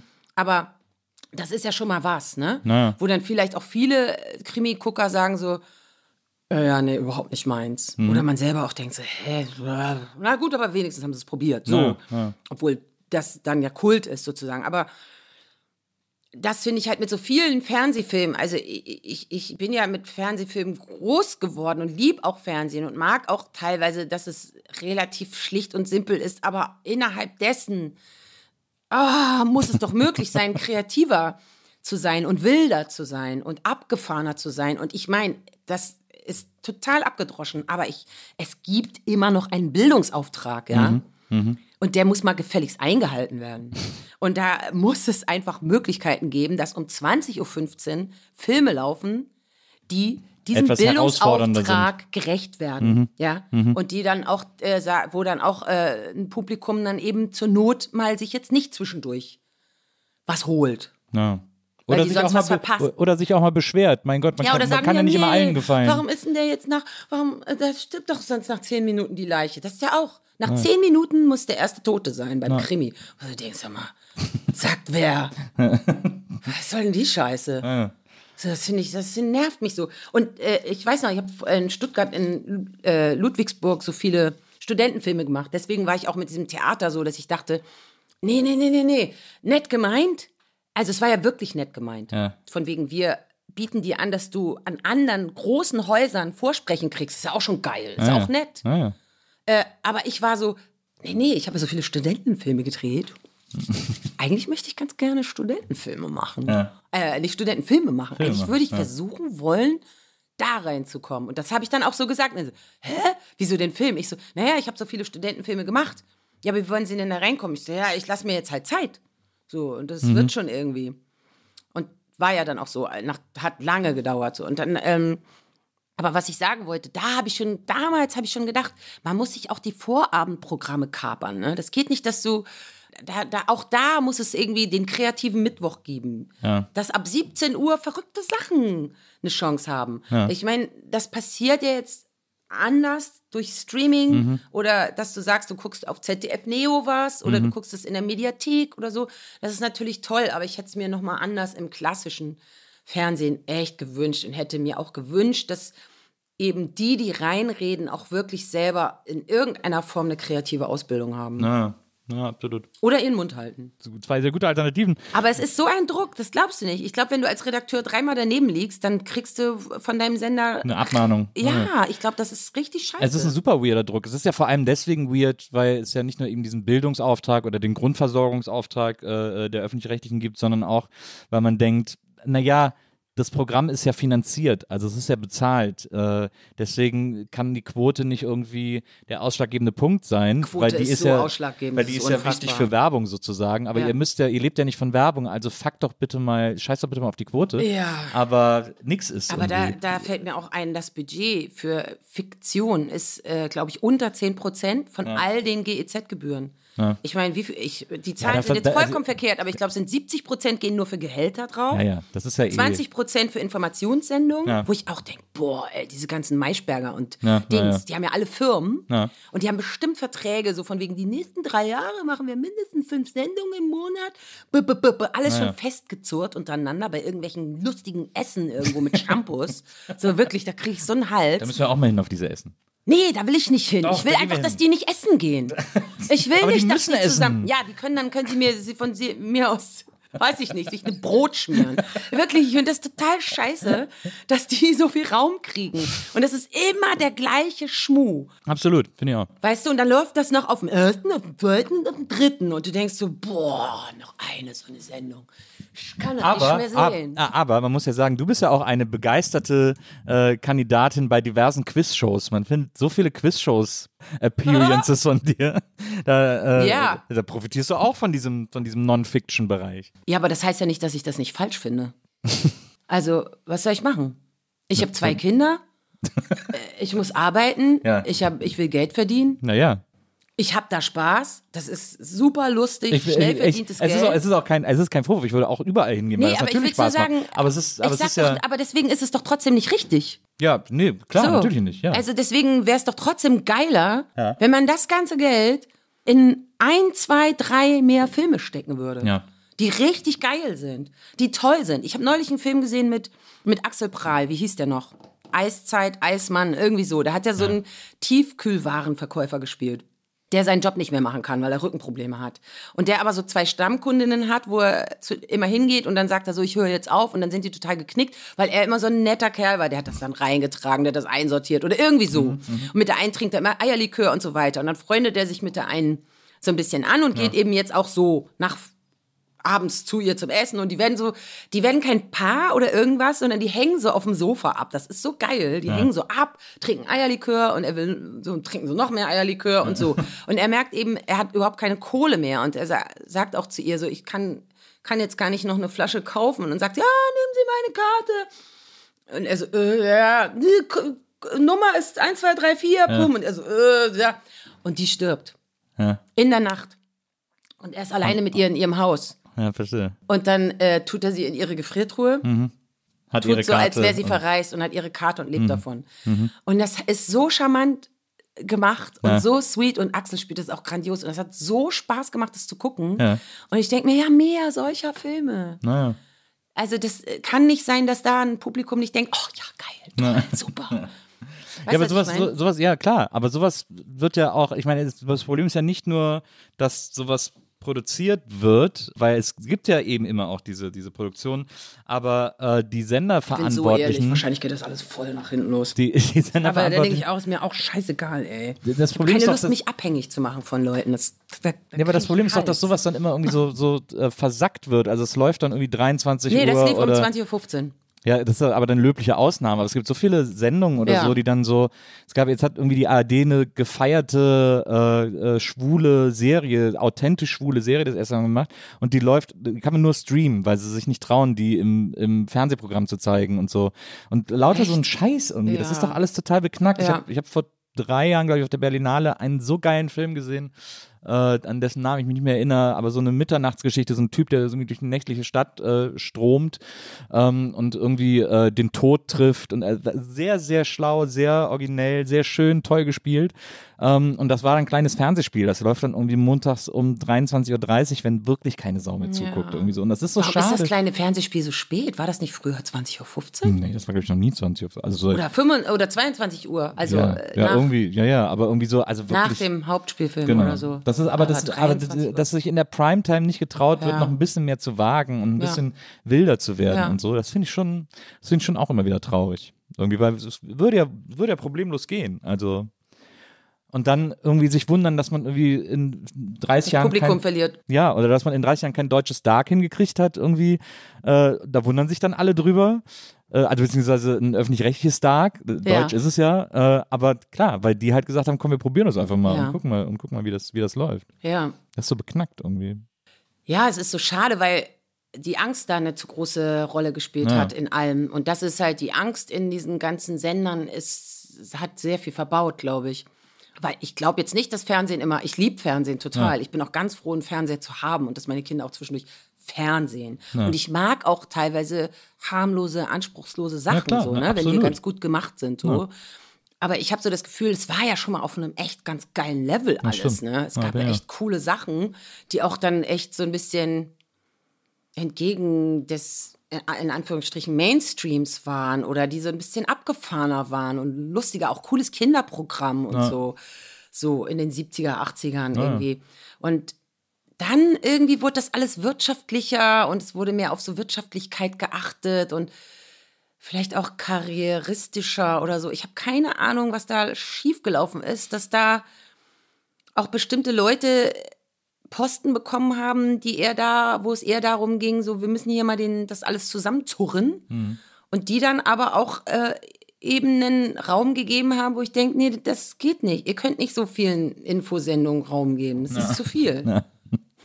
Es gab mal, es gab, ich kann mich erinnern, ich war, glaube ich, Anfang der 90er, das müsste noch, oder kurz nach Privatfernsehen, oder kurz davor gewesen sein. Da gab es Können die doch um 23 Uhr laufen. eben. Dann ja. kann sich jeder, oder mein Opa, der hat immer den internationalen Frühschoppen geguckt, da Ja. wurde ja schön geraucht und so. Sollen die doch zu Zeiten laufen? Sonntagmorgen um 10, wunderbar, mir könnt ihr senden, was ihr wirklich. wollt. Aber da gab, es gab mal so einen Krimi, der lief in ARD und ZDF gleichzeitig. Und dann konnte man, äh, wenn sich die beiden Hauptdarsteller getroffen haben, konnte man umschalten und aus jeweils der anderen Ah, ja. Perspektive äh, gucken. Das, Das haben war die, vor, das war so das 90er. hat Kai Wessel gemacht. Nee, Das war- das war auch jetzt geil. erst. Ja. Nee, das war äh, richtig lange her. Ah, ja, so ein, ja, ja, ja, ja, ja. Entschuldigung, ja, aber das Siehst wurde nochmal gemacht. Mhm. Achso, das wurde nochmal gemacht? Ja. Das fand ich voll geil. Was für eine geile Idee. Aber das wurde auch nochmal gemacht mit, äh, mit einem Film von Lars Kraume. Mit diesem Piloten, der einen Terroristen an Bord hat und entweder fliegt er jetzt das Flugzeug irgendwo rein oder dann- er sprengt das ganze Flugzeug. Achso, so Schirach. Äh, ja, so sowas war das doch. Und wo das Publikum ja, aber dann genau, entscheidet das die Seite Publikum oder dann. die Seite gucken Naja. konnte. So, sowas lief doch letztens auch. Nicht den meine ich nicht, sondern so einen anderen Schirach. Ja. Oh, der hat mich aber auch aggressiv gemacht, Ja. muss ich sagen. ja. Klar, aber bei diesem Krimi war das total geil. Das war ein Weil richtiges. der auf jedem Sender drin. lief. Genau, der lief auf jedem Genau, auf Sender. Und ich dachte so, überall. Alter, ja, ist ja gut, okay, gut, dann, äh, boah, okay, ich, ich guck, Ich dann guck mach ich ihn den ja. Fernseher jetzt aus. Nee, ich habe tatsächlich gedacht, nee, also ihr könnt mich nicht zwingen. Ist denn, Ich gebe dem eine Chance, aber jetzt nicht mehr. ist denn, äh, hast du denn eigentlich Bock, nochmal äh, oder mehr Theater zu spielen? Oder ist das für immer? Also wenn ich Vorbei. so Charlie und seine Frau auf der Bühne sehe, denke ich, ja geil, habe ich voll Bock drauf. Ja. Und ich habe ja Theater gespielt mit ähm, äh, in Hamburg ähm, am Schauspielhaus unter Jürgen Gosch und das war der erste Regisseur und dann leider auch der letzte, wo ich dachte, das ist die Art von Arbeit, die ich mir ge- vorgestellt habe im Ansatz, nach der ich mich scheinbar unbewusst gesehnt habe und die ich liebe. Der hat so toll gearbeitet. Der, du bist äh, ans, ans Set, wollte ich schon sagen, ähm, zum Arbeiten gegangen man hat sozusagen das Buch durchgespielt. Du bist nie wieder eine Szene zurück oder morgen machen wir noch mal den ersten Akt, wenn du eigentlich schon im dritten warst. Du hast ein, komplett einmal das ganze Buch in der Zeit, die du brauchtest, durchgespielt. Und du hast jeden Tag durftest du was ausprobieren und es so abstrus wie möglich war immer geil. Zum Beispiel, ich hatte meinen Hund zu der Zeit dabei. Dann war die manchmal so angestrengt, weil die keinen Bock hatte, mehr im Körbchen zu liegen. Dann hüpfte sie auf die Bühne und rannte mir auf der Bühne hinterher und er immer so, oh, oh, oh, oh, oh. Köstlich, war köstlich. können Sie das, können Sie sich vorstellen, das auch an einem Abend vor Publikum zu machen? Ich so, nee, also ich habe jetzt keine Lust, immer auf meinen Hund achten zu müssen. Ich möchte lieber selber nur spielen irgendwie. Oh, scha schade, das ist ja zu niedlich. So, der hat halt alles, was kam. Also auch, dass man durfte total durchdrehen. Da hat er sich drüber schlapp gelacht und hat das dann aber trotzdem irgendwann rausgeschmissen, weil es da so viel zu albern. So, der hat einfach so geil gearbeitet, dass du und dich ausprobieren lassen und suchen lassen auf wildeste Art oder sag ich, was ist denn, wenn ich hier das äh, alles rumschmeiße oder wenn ich die Blume aufesse einfach. essen Sie mal, essen Sie mal, so irgendwie. Und dann hat er sich die Rosinen rausgepickt und hat daraus ein Stück gemacht in, in, in einem mega geilen Bühnenbild von Joachim Schütz hieß er, glaube ich. Das war so, da bin ich immer nach, nach den Proben nachmittags nach Hause und war so oh, total beflügelt, war so, oh Gott, Gott, Gott, Gott, Gott. Mein Kopf hat weitergearbeitet, gekribbelt. So. Ja. Und dann abends wieder hin und war schon so, oh, ich bin gespannt, was jetzt kommt, auch zusammen mit den anderen, so dass das ein, eine Freude war, den anderen zuzugucken, wenn die irgendwas Beklopptes gemacht haben und man so dachte, oh, okay, das mag ich beim Film ja auch, dass die was anbieten, nur dass das auf der Bühne halt noch wilder ist, so. Ja, ja. Und größer und dass man so denkt, oh, ah, alles klar, ah, ah, da muss ich gegenhalten, ah, da muss ich, oder, ah, nee, cool, da mache ich mit oder irgendwie so. Und das war so, ich, da bin ich energetisiert gewesen. Und am Burgtheater war ich eigentlich die meiste Zeit nur müde und dachte, das kann nicht sein. Für so wenig Geld gebe ich hier mein ganzes Leben her. Äh, sind immer in dunklen Räumen mit irgendwelchen Lampen, die mir ins Gesicht blenden und muss dann da rumlaufen und Sachen machen, die ich zu 80 Prozent wirklich blöde finde. Ähm, das geht nicht. Und dann aber so mit ähm, Jürgen Gosch war das so, dass ich dachte, I love it, I love it. Ich möchte das weiter und weiter und weiter machen. Aber dann auch da hat, hatte ich den, der war dann, irgendwann habe ich ihn in Berlin getroffen, der hat in der Nähe in Charlottenburg am Savini-Platz gewohnt, wo ich da auch gewohnt habe in der Nähe. Und dann haben wir uns getroffen und habe ich gesagt, wie geht's Ihnen, was machen Sie? Und so. Und er so, ja, hier inszenieren, wollen Sie nicht mal vorbeikommen, gucken? Und ich wusste, ich, wenn ich das mache, Ja. dann ist die Möglichkeit, dass ich wieder mit ihm arbeite. So, aber auch das, ich hab's nicht, ich, ich hab's nicht gemacht. Dann hat Charlie das letzte Stück mit ihm gemacht und dann ist er gestorben. Ja. Total bescheuert, ne? Warum macht man, was ist das? Selbstsabotage. ja, aber warum sabotiert man sich selber? Weil man nicht dran glaubt oder weil man irgendwie. Oder vielleicht andere Sachen hat, auf die man sich konzentrieren muss. Keine Ahnung. Ja, das, na, das ist, glaube ich, nicht immer. Aber man ist irgendwie, ich glaube, wenn es so, wenn es so vage ist, wenn es nicht, wenn es so unkonkret ist, dann kann das einen so total abtören oder vielleicht, einem wenn nicht jemand, wichtig vielleicht ist es erscheinen. auch das. Weißt du, eine Produzentin hat mir geschrieben, würde mich total freuen, wenn wir uns mal wieder kontaktieren, lass uns mal von dir hören. Ich immer nicht geschrieben. Dann, Hm. Ich habe leider immer noch nichts von dir gehört und so. Und dann denke ich so, komm einfach mit einem konkreten Angebot, dann Ja. hörst du sofort was von mir. Ja. Weiß nicht, ob das. Nee, das, aber das ist. Aber ich bin ist, halt nicht glaub so ein. Das, das ist auch wie mit diesen Veranstaltungen, weißt du, wo du dann hingehst und dann siehst du total Bombe aus Ja. und trägst Sachen, als wäre das dein Alltagsding und bewegst dich da drin so, hey, ja, na. So, und ich kann das halt alles nicht. Ja. Also, das ist vielleicht mein Problem, so, dass ich das. Na, das- ich glaub, das mir ist- macht das Spaß, aber ich weiß, dass es eine Verkleidung ist. Ja. Ich bleib da drin dann die Anneke und mach dumme Sprüche und denk so, ja, wahrscheinlich ist es nicht allzu klug. Aber ich, ich glaube, das ist etwas, was Vielleicht so ein bisschen. übertreibe ich auch. Ich glaube, das ist was, was so, was sich bei dir irgendwie so ein bisschen. Also du hast mal gesagt in einem Interview, ich bin eine Chaotin und versuche Ordnung in mein Leben zu bringen, Ja. äh, indem ich noch mehr Unordnung schaffe. Das ist ein Satz von dir. Also ich, und, ich, und dann ist es, und dann passt das ja wieder ganz gut, dass wenn dann sozusagen auch nochmal so eine Unordnung von außen kommt, indem sich jemand mit dir treffen will, der aber erstmal nichts Konkretes hat, sondern Mhm. Ja. mit dir so rumspinnen will, das ist ja auch eine Form von Unordnung im Grunde Ja. genommen. Das ist dann für dich einfach viel zu mühsam. Und dann ist es viel einfacher für dich, wenn jemand was Konkretes hat, weil dann kannst du dich darauf konzentrieren Ja. und loslegen. Und dann, Ja, ja. So. Das mag ich auch an, an, an, das mag ich vielleicht auch beim Drehen so. Beim Polizeiruf ist es schon sehr viel diskutiere über Situationen und Funktionen und Szenen und äh, Miteinander und Figuren und so. Das ist sehr, sehr viel, macht aber auch Spaß. Aber da musste ich auch erst mal reinwachsen, weil ich bin eigentlich jemand, man gibt mir das Drehbuch und ich lese und denke so, fühlt sich nicht richtig an, dass die das da jetzt sagt. Ja. Fühlt sich auch nicht richtig an, dass die das macht. Und früher, also vielleicht hat sich das auch, äh, hat sich das schon gewandelt. Jetzt gehe ich in einen Dialog. Aber früher, war es immer so ein, okay, ich spiele euch das, ist mir doch egal. So, ganz schräg. Ist immer so eine, So ein Trotz. immer ein Trotz. Also ich stehe mir damit so krass selber im Weg und gleichzeitig ist es ja mein Survival-Mode sozusagen. ja. Und das habe ich jetzt auch noch. Ich hatte auch so Regisseure früher, die dann sagten, ja, aber ich möchte, dass du dann äh, da hinten, äh, schaffst du das, wenn du da, also da war ich ja auch noch nicht so bekannt, da Ja. konnte man mich noch so behandeln. Weißt du, dass man so sagt, ich möchte aber, dass du dann äh, mit dem Satz da hinten zu der Tür gehst und sie öffnest. Und Ja. dass man dann so wegen der Sonne und überhaupt, also oder die haben es gar nicht begründet, geh zu dem, geh zu der Tür. Und ich war immer so, hä? Ich bin doch total gelähmt, total geschockt. Der hat mir das gerade mitgeteilt, dass das und das passiert ist. Wieso soll ich jetzt zur Balkontür und die aufmachen? Oh Gott. Aber ich war dann immer so, it, ich tut's. Und ich habe es dann immer geschafft, das mit Inhalt zu füllen, Ja, weißt du? Ich habe das ja. dann für mich innerlich, ich so, alles klar, ich füll's mit Inhalt, so von wegen, und sei es nur so, oh, ich brauche frische Luft, ich brauche frische Luft, sowas. Und habe so gedacht, so, dir zeige ich's achtmal so. Und, und jetzt mittlerweile sind die so, dass sie sagen, wäre es okay, wenn du, also ich übertreibe jetzt auch Na wieder klar, ja, ja. massivst, Ja, ne? ja. Aber so, wär's, äh, so ich, ich hätte, also ich würde mich freuen, wenn du da hingehen könntest, weil wir haben uns das vorgestellt, dass es im Bild irgendwie ganz geil aussehen könnte, wenn du dahin dahin gehst. Und ich so, puh, ich habe den Impuls jetzt ehrlich gesagt gar nicht, aber lass mal ausprobieren.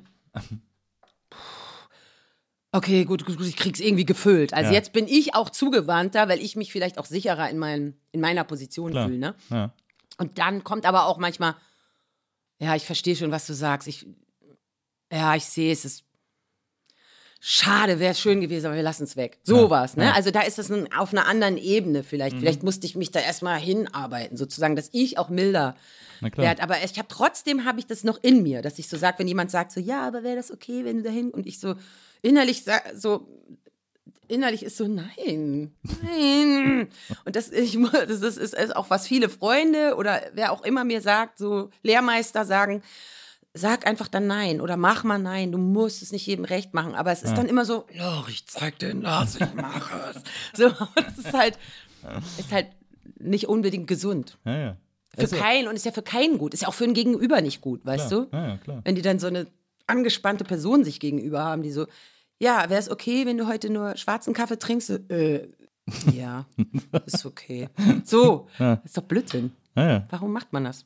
Aber ist ja auch schwer, ist ja auch, ich meine, gerade drehen und so ist ja eine extreme Teamarbeit. Äh, Teamwork makes the dream work. Ähm, und, da will, und da will man ja auch nicht, da will man ja nicht die Person sein, die da irgendwie äh, äh, sozusagen dieses Gefüge auch Ja. so sehr aus dem Stimmt, Rahmen das ist auch sprengt. Gruppendynamik. Äh, äh, dass da irgendwie, dass das den Dreh im schlimmsten Fall aufhält oder dass man unkollegial ist mit der Person, mit der man spielt oder Und so. mittlerweile ist es so schnell. Du glaubst ja nicht, wie schnell gedreht wird. Ja, ja, das ist, das ist Also die echt, Drehtage sind ja viel weniger als noch Drehtage vor, sind weniger. vor Du hast gar nicht die so.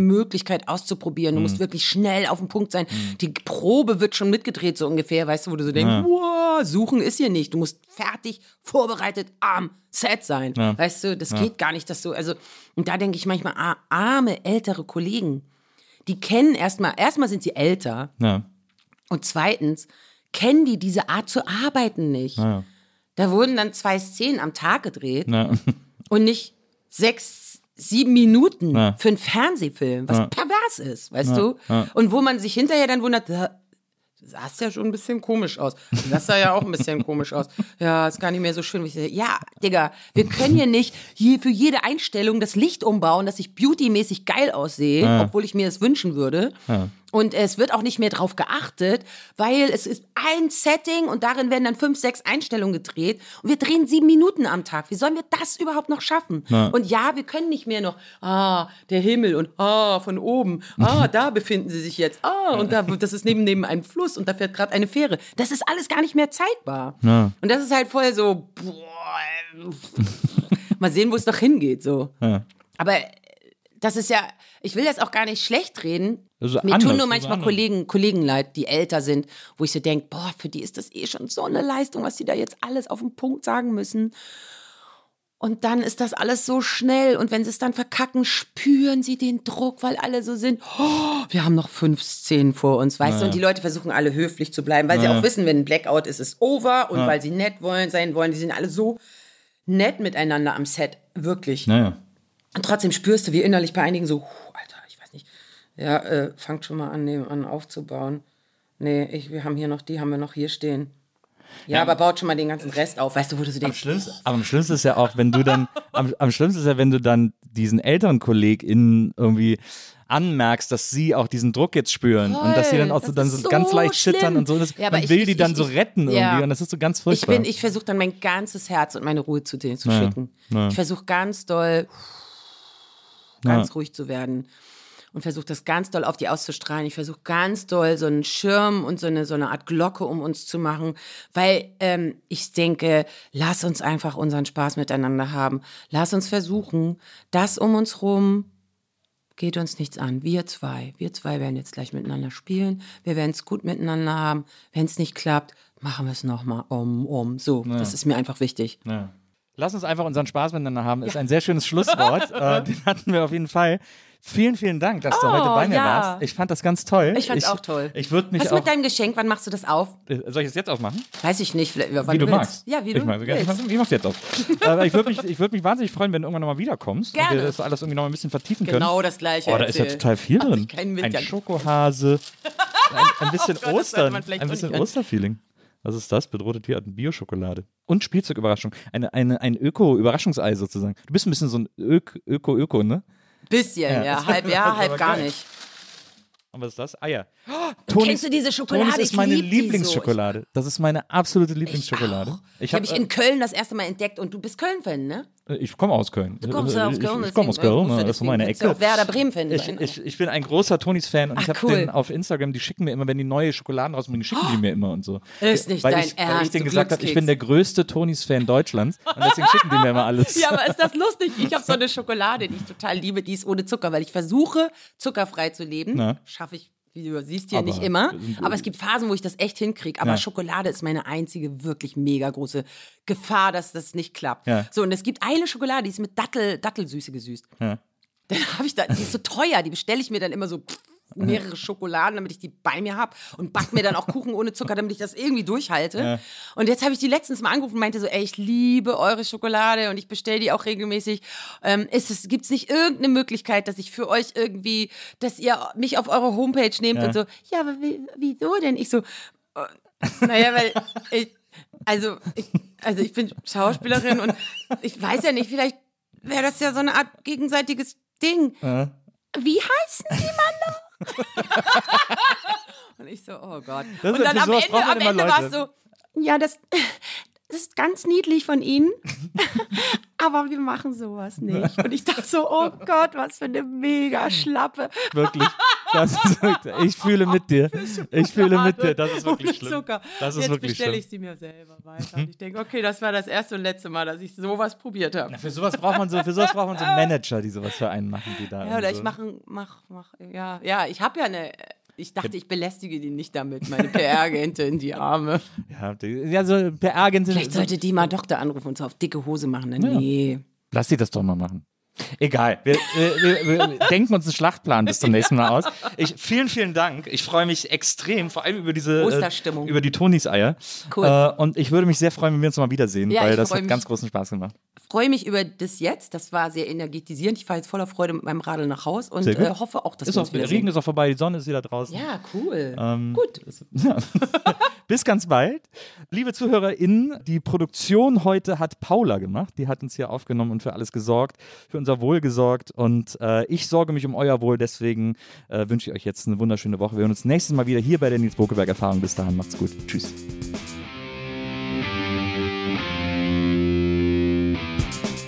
Die Nils Bokeberg Erfahrung. Von und mit Nils Bokeberg. Eine Produktion von Pool Artists. Team Wenzel Burmeier, Lisa Hertwig, Maria Lorenz Bokeberg, Frieda Morische und natürlich Nils Bokeberg.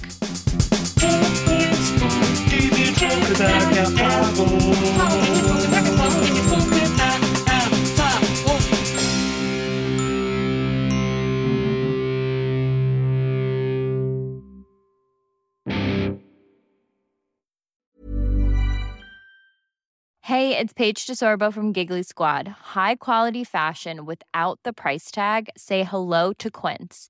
I'm snagging high-end essentials like cozy cashmere sweaters, sleek leather jackets, fine jewelry, and so much more. With Quince being 50 to 80% less than similar brands.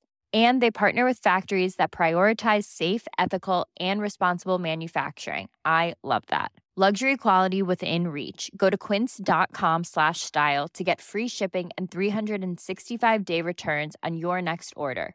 Quince.com slash style.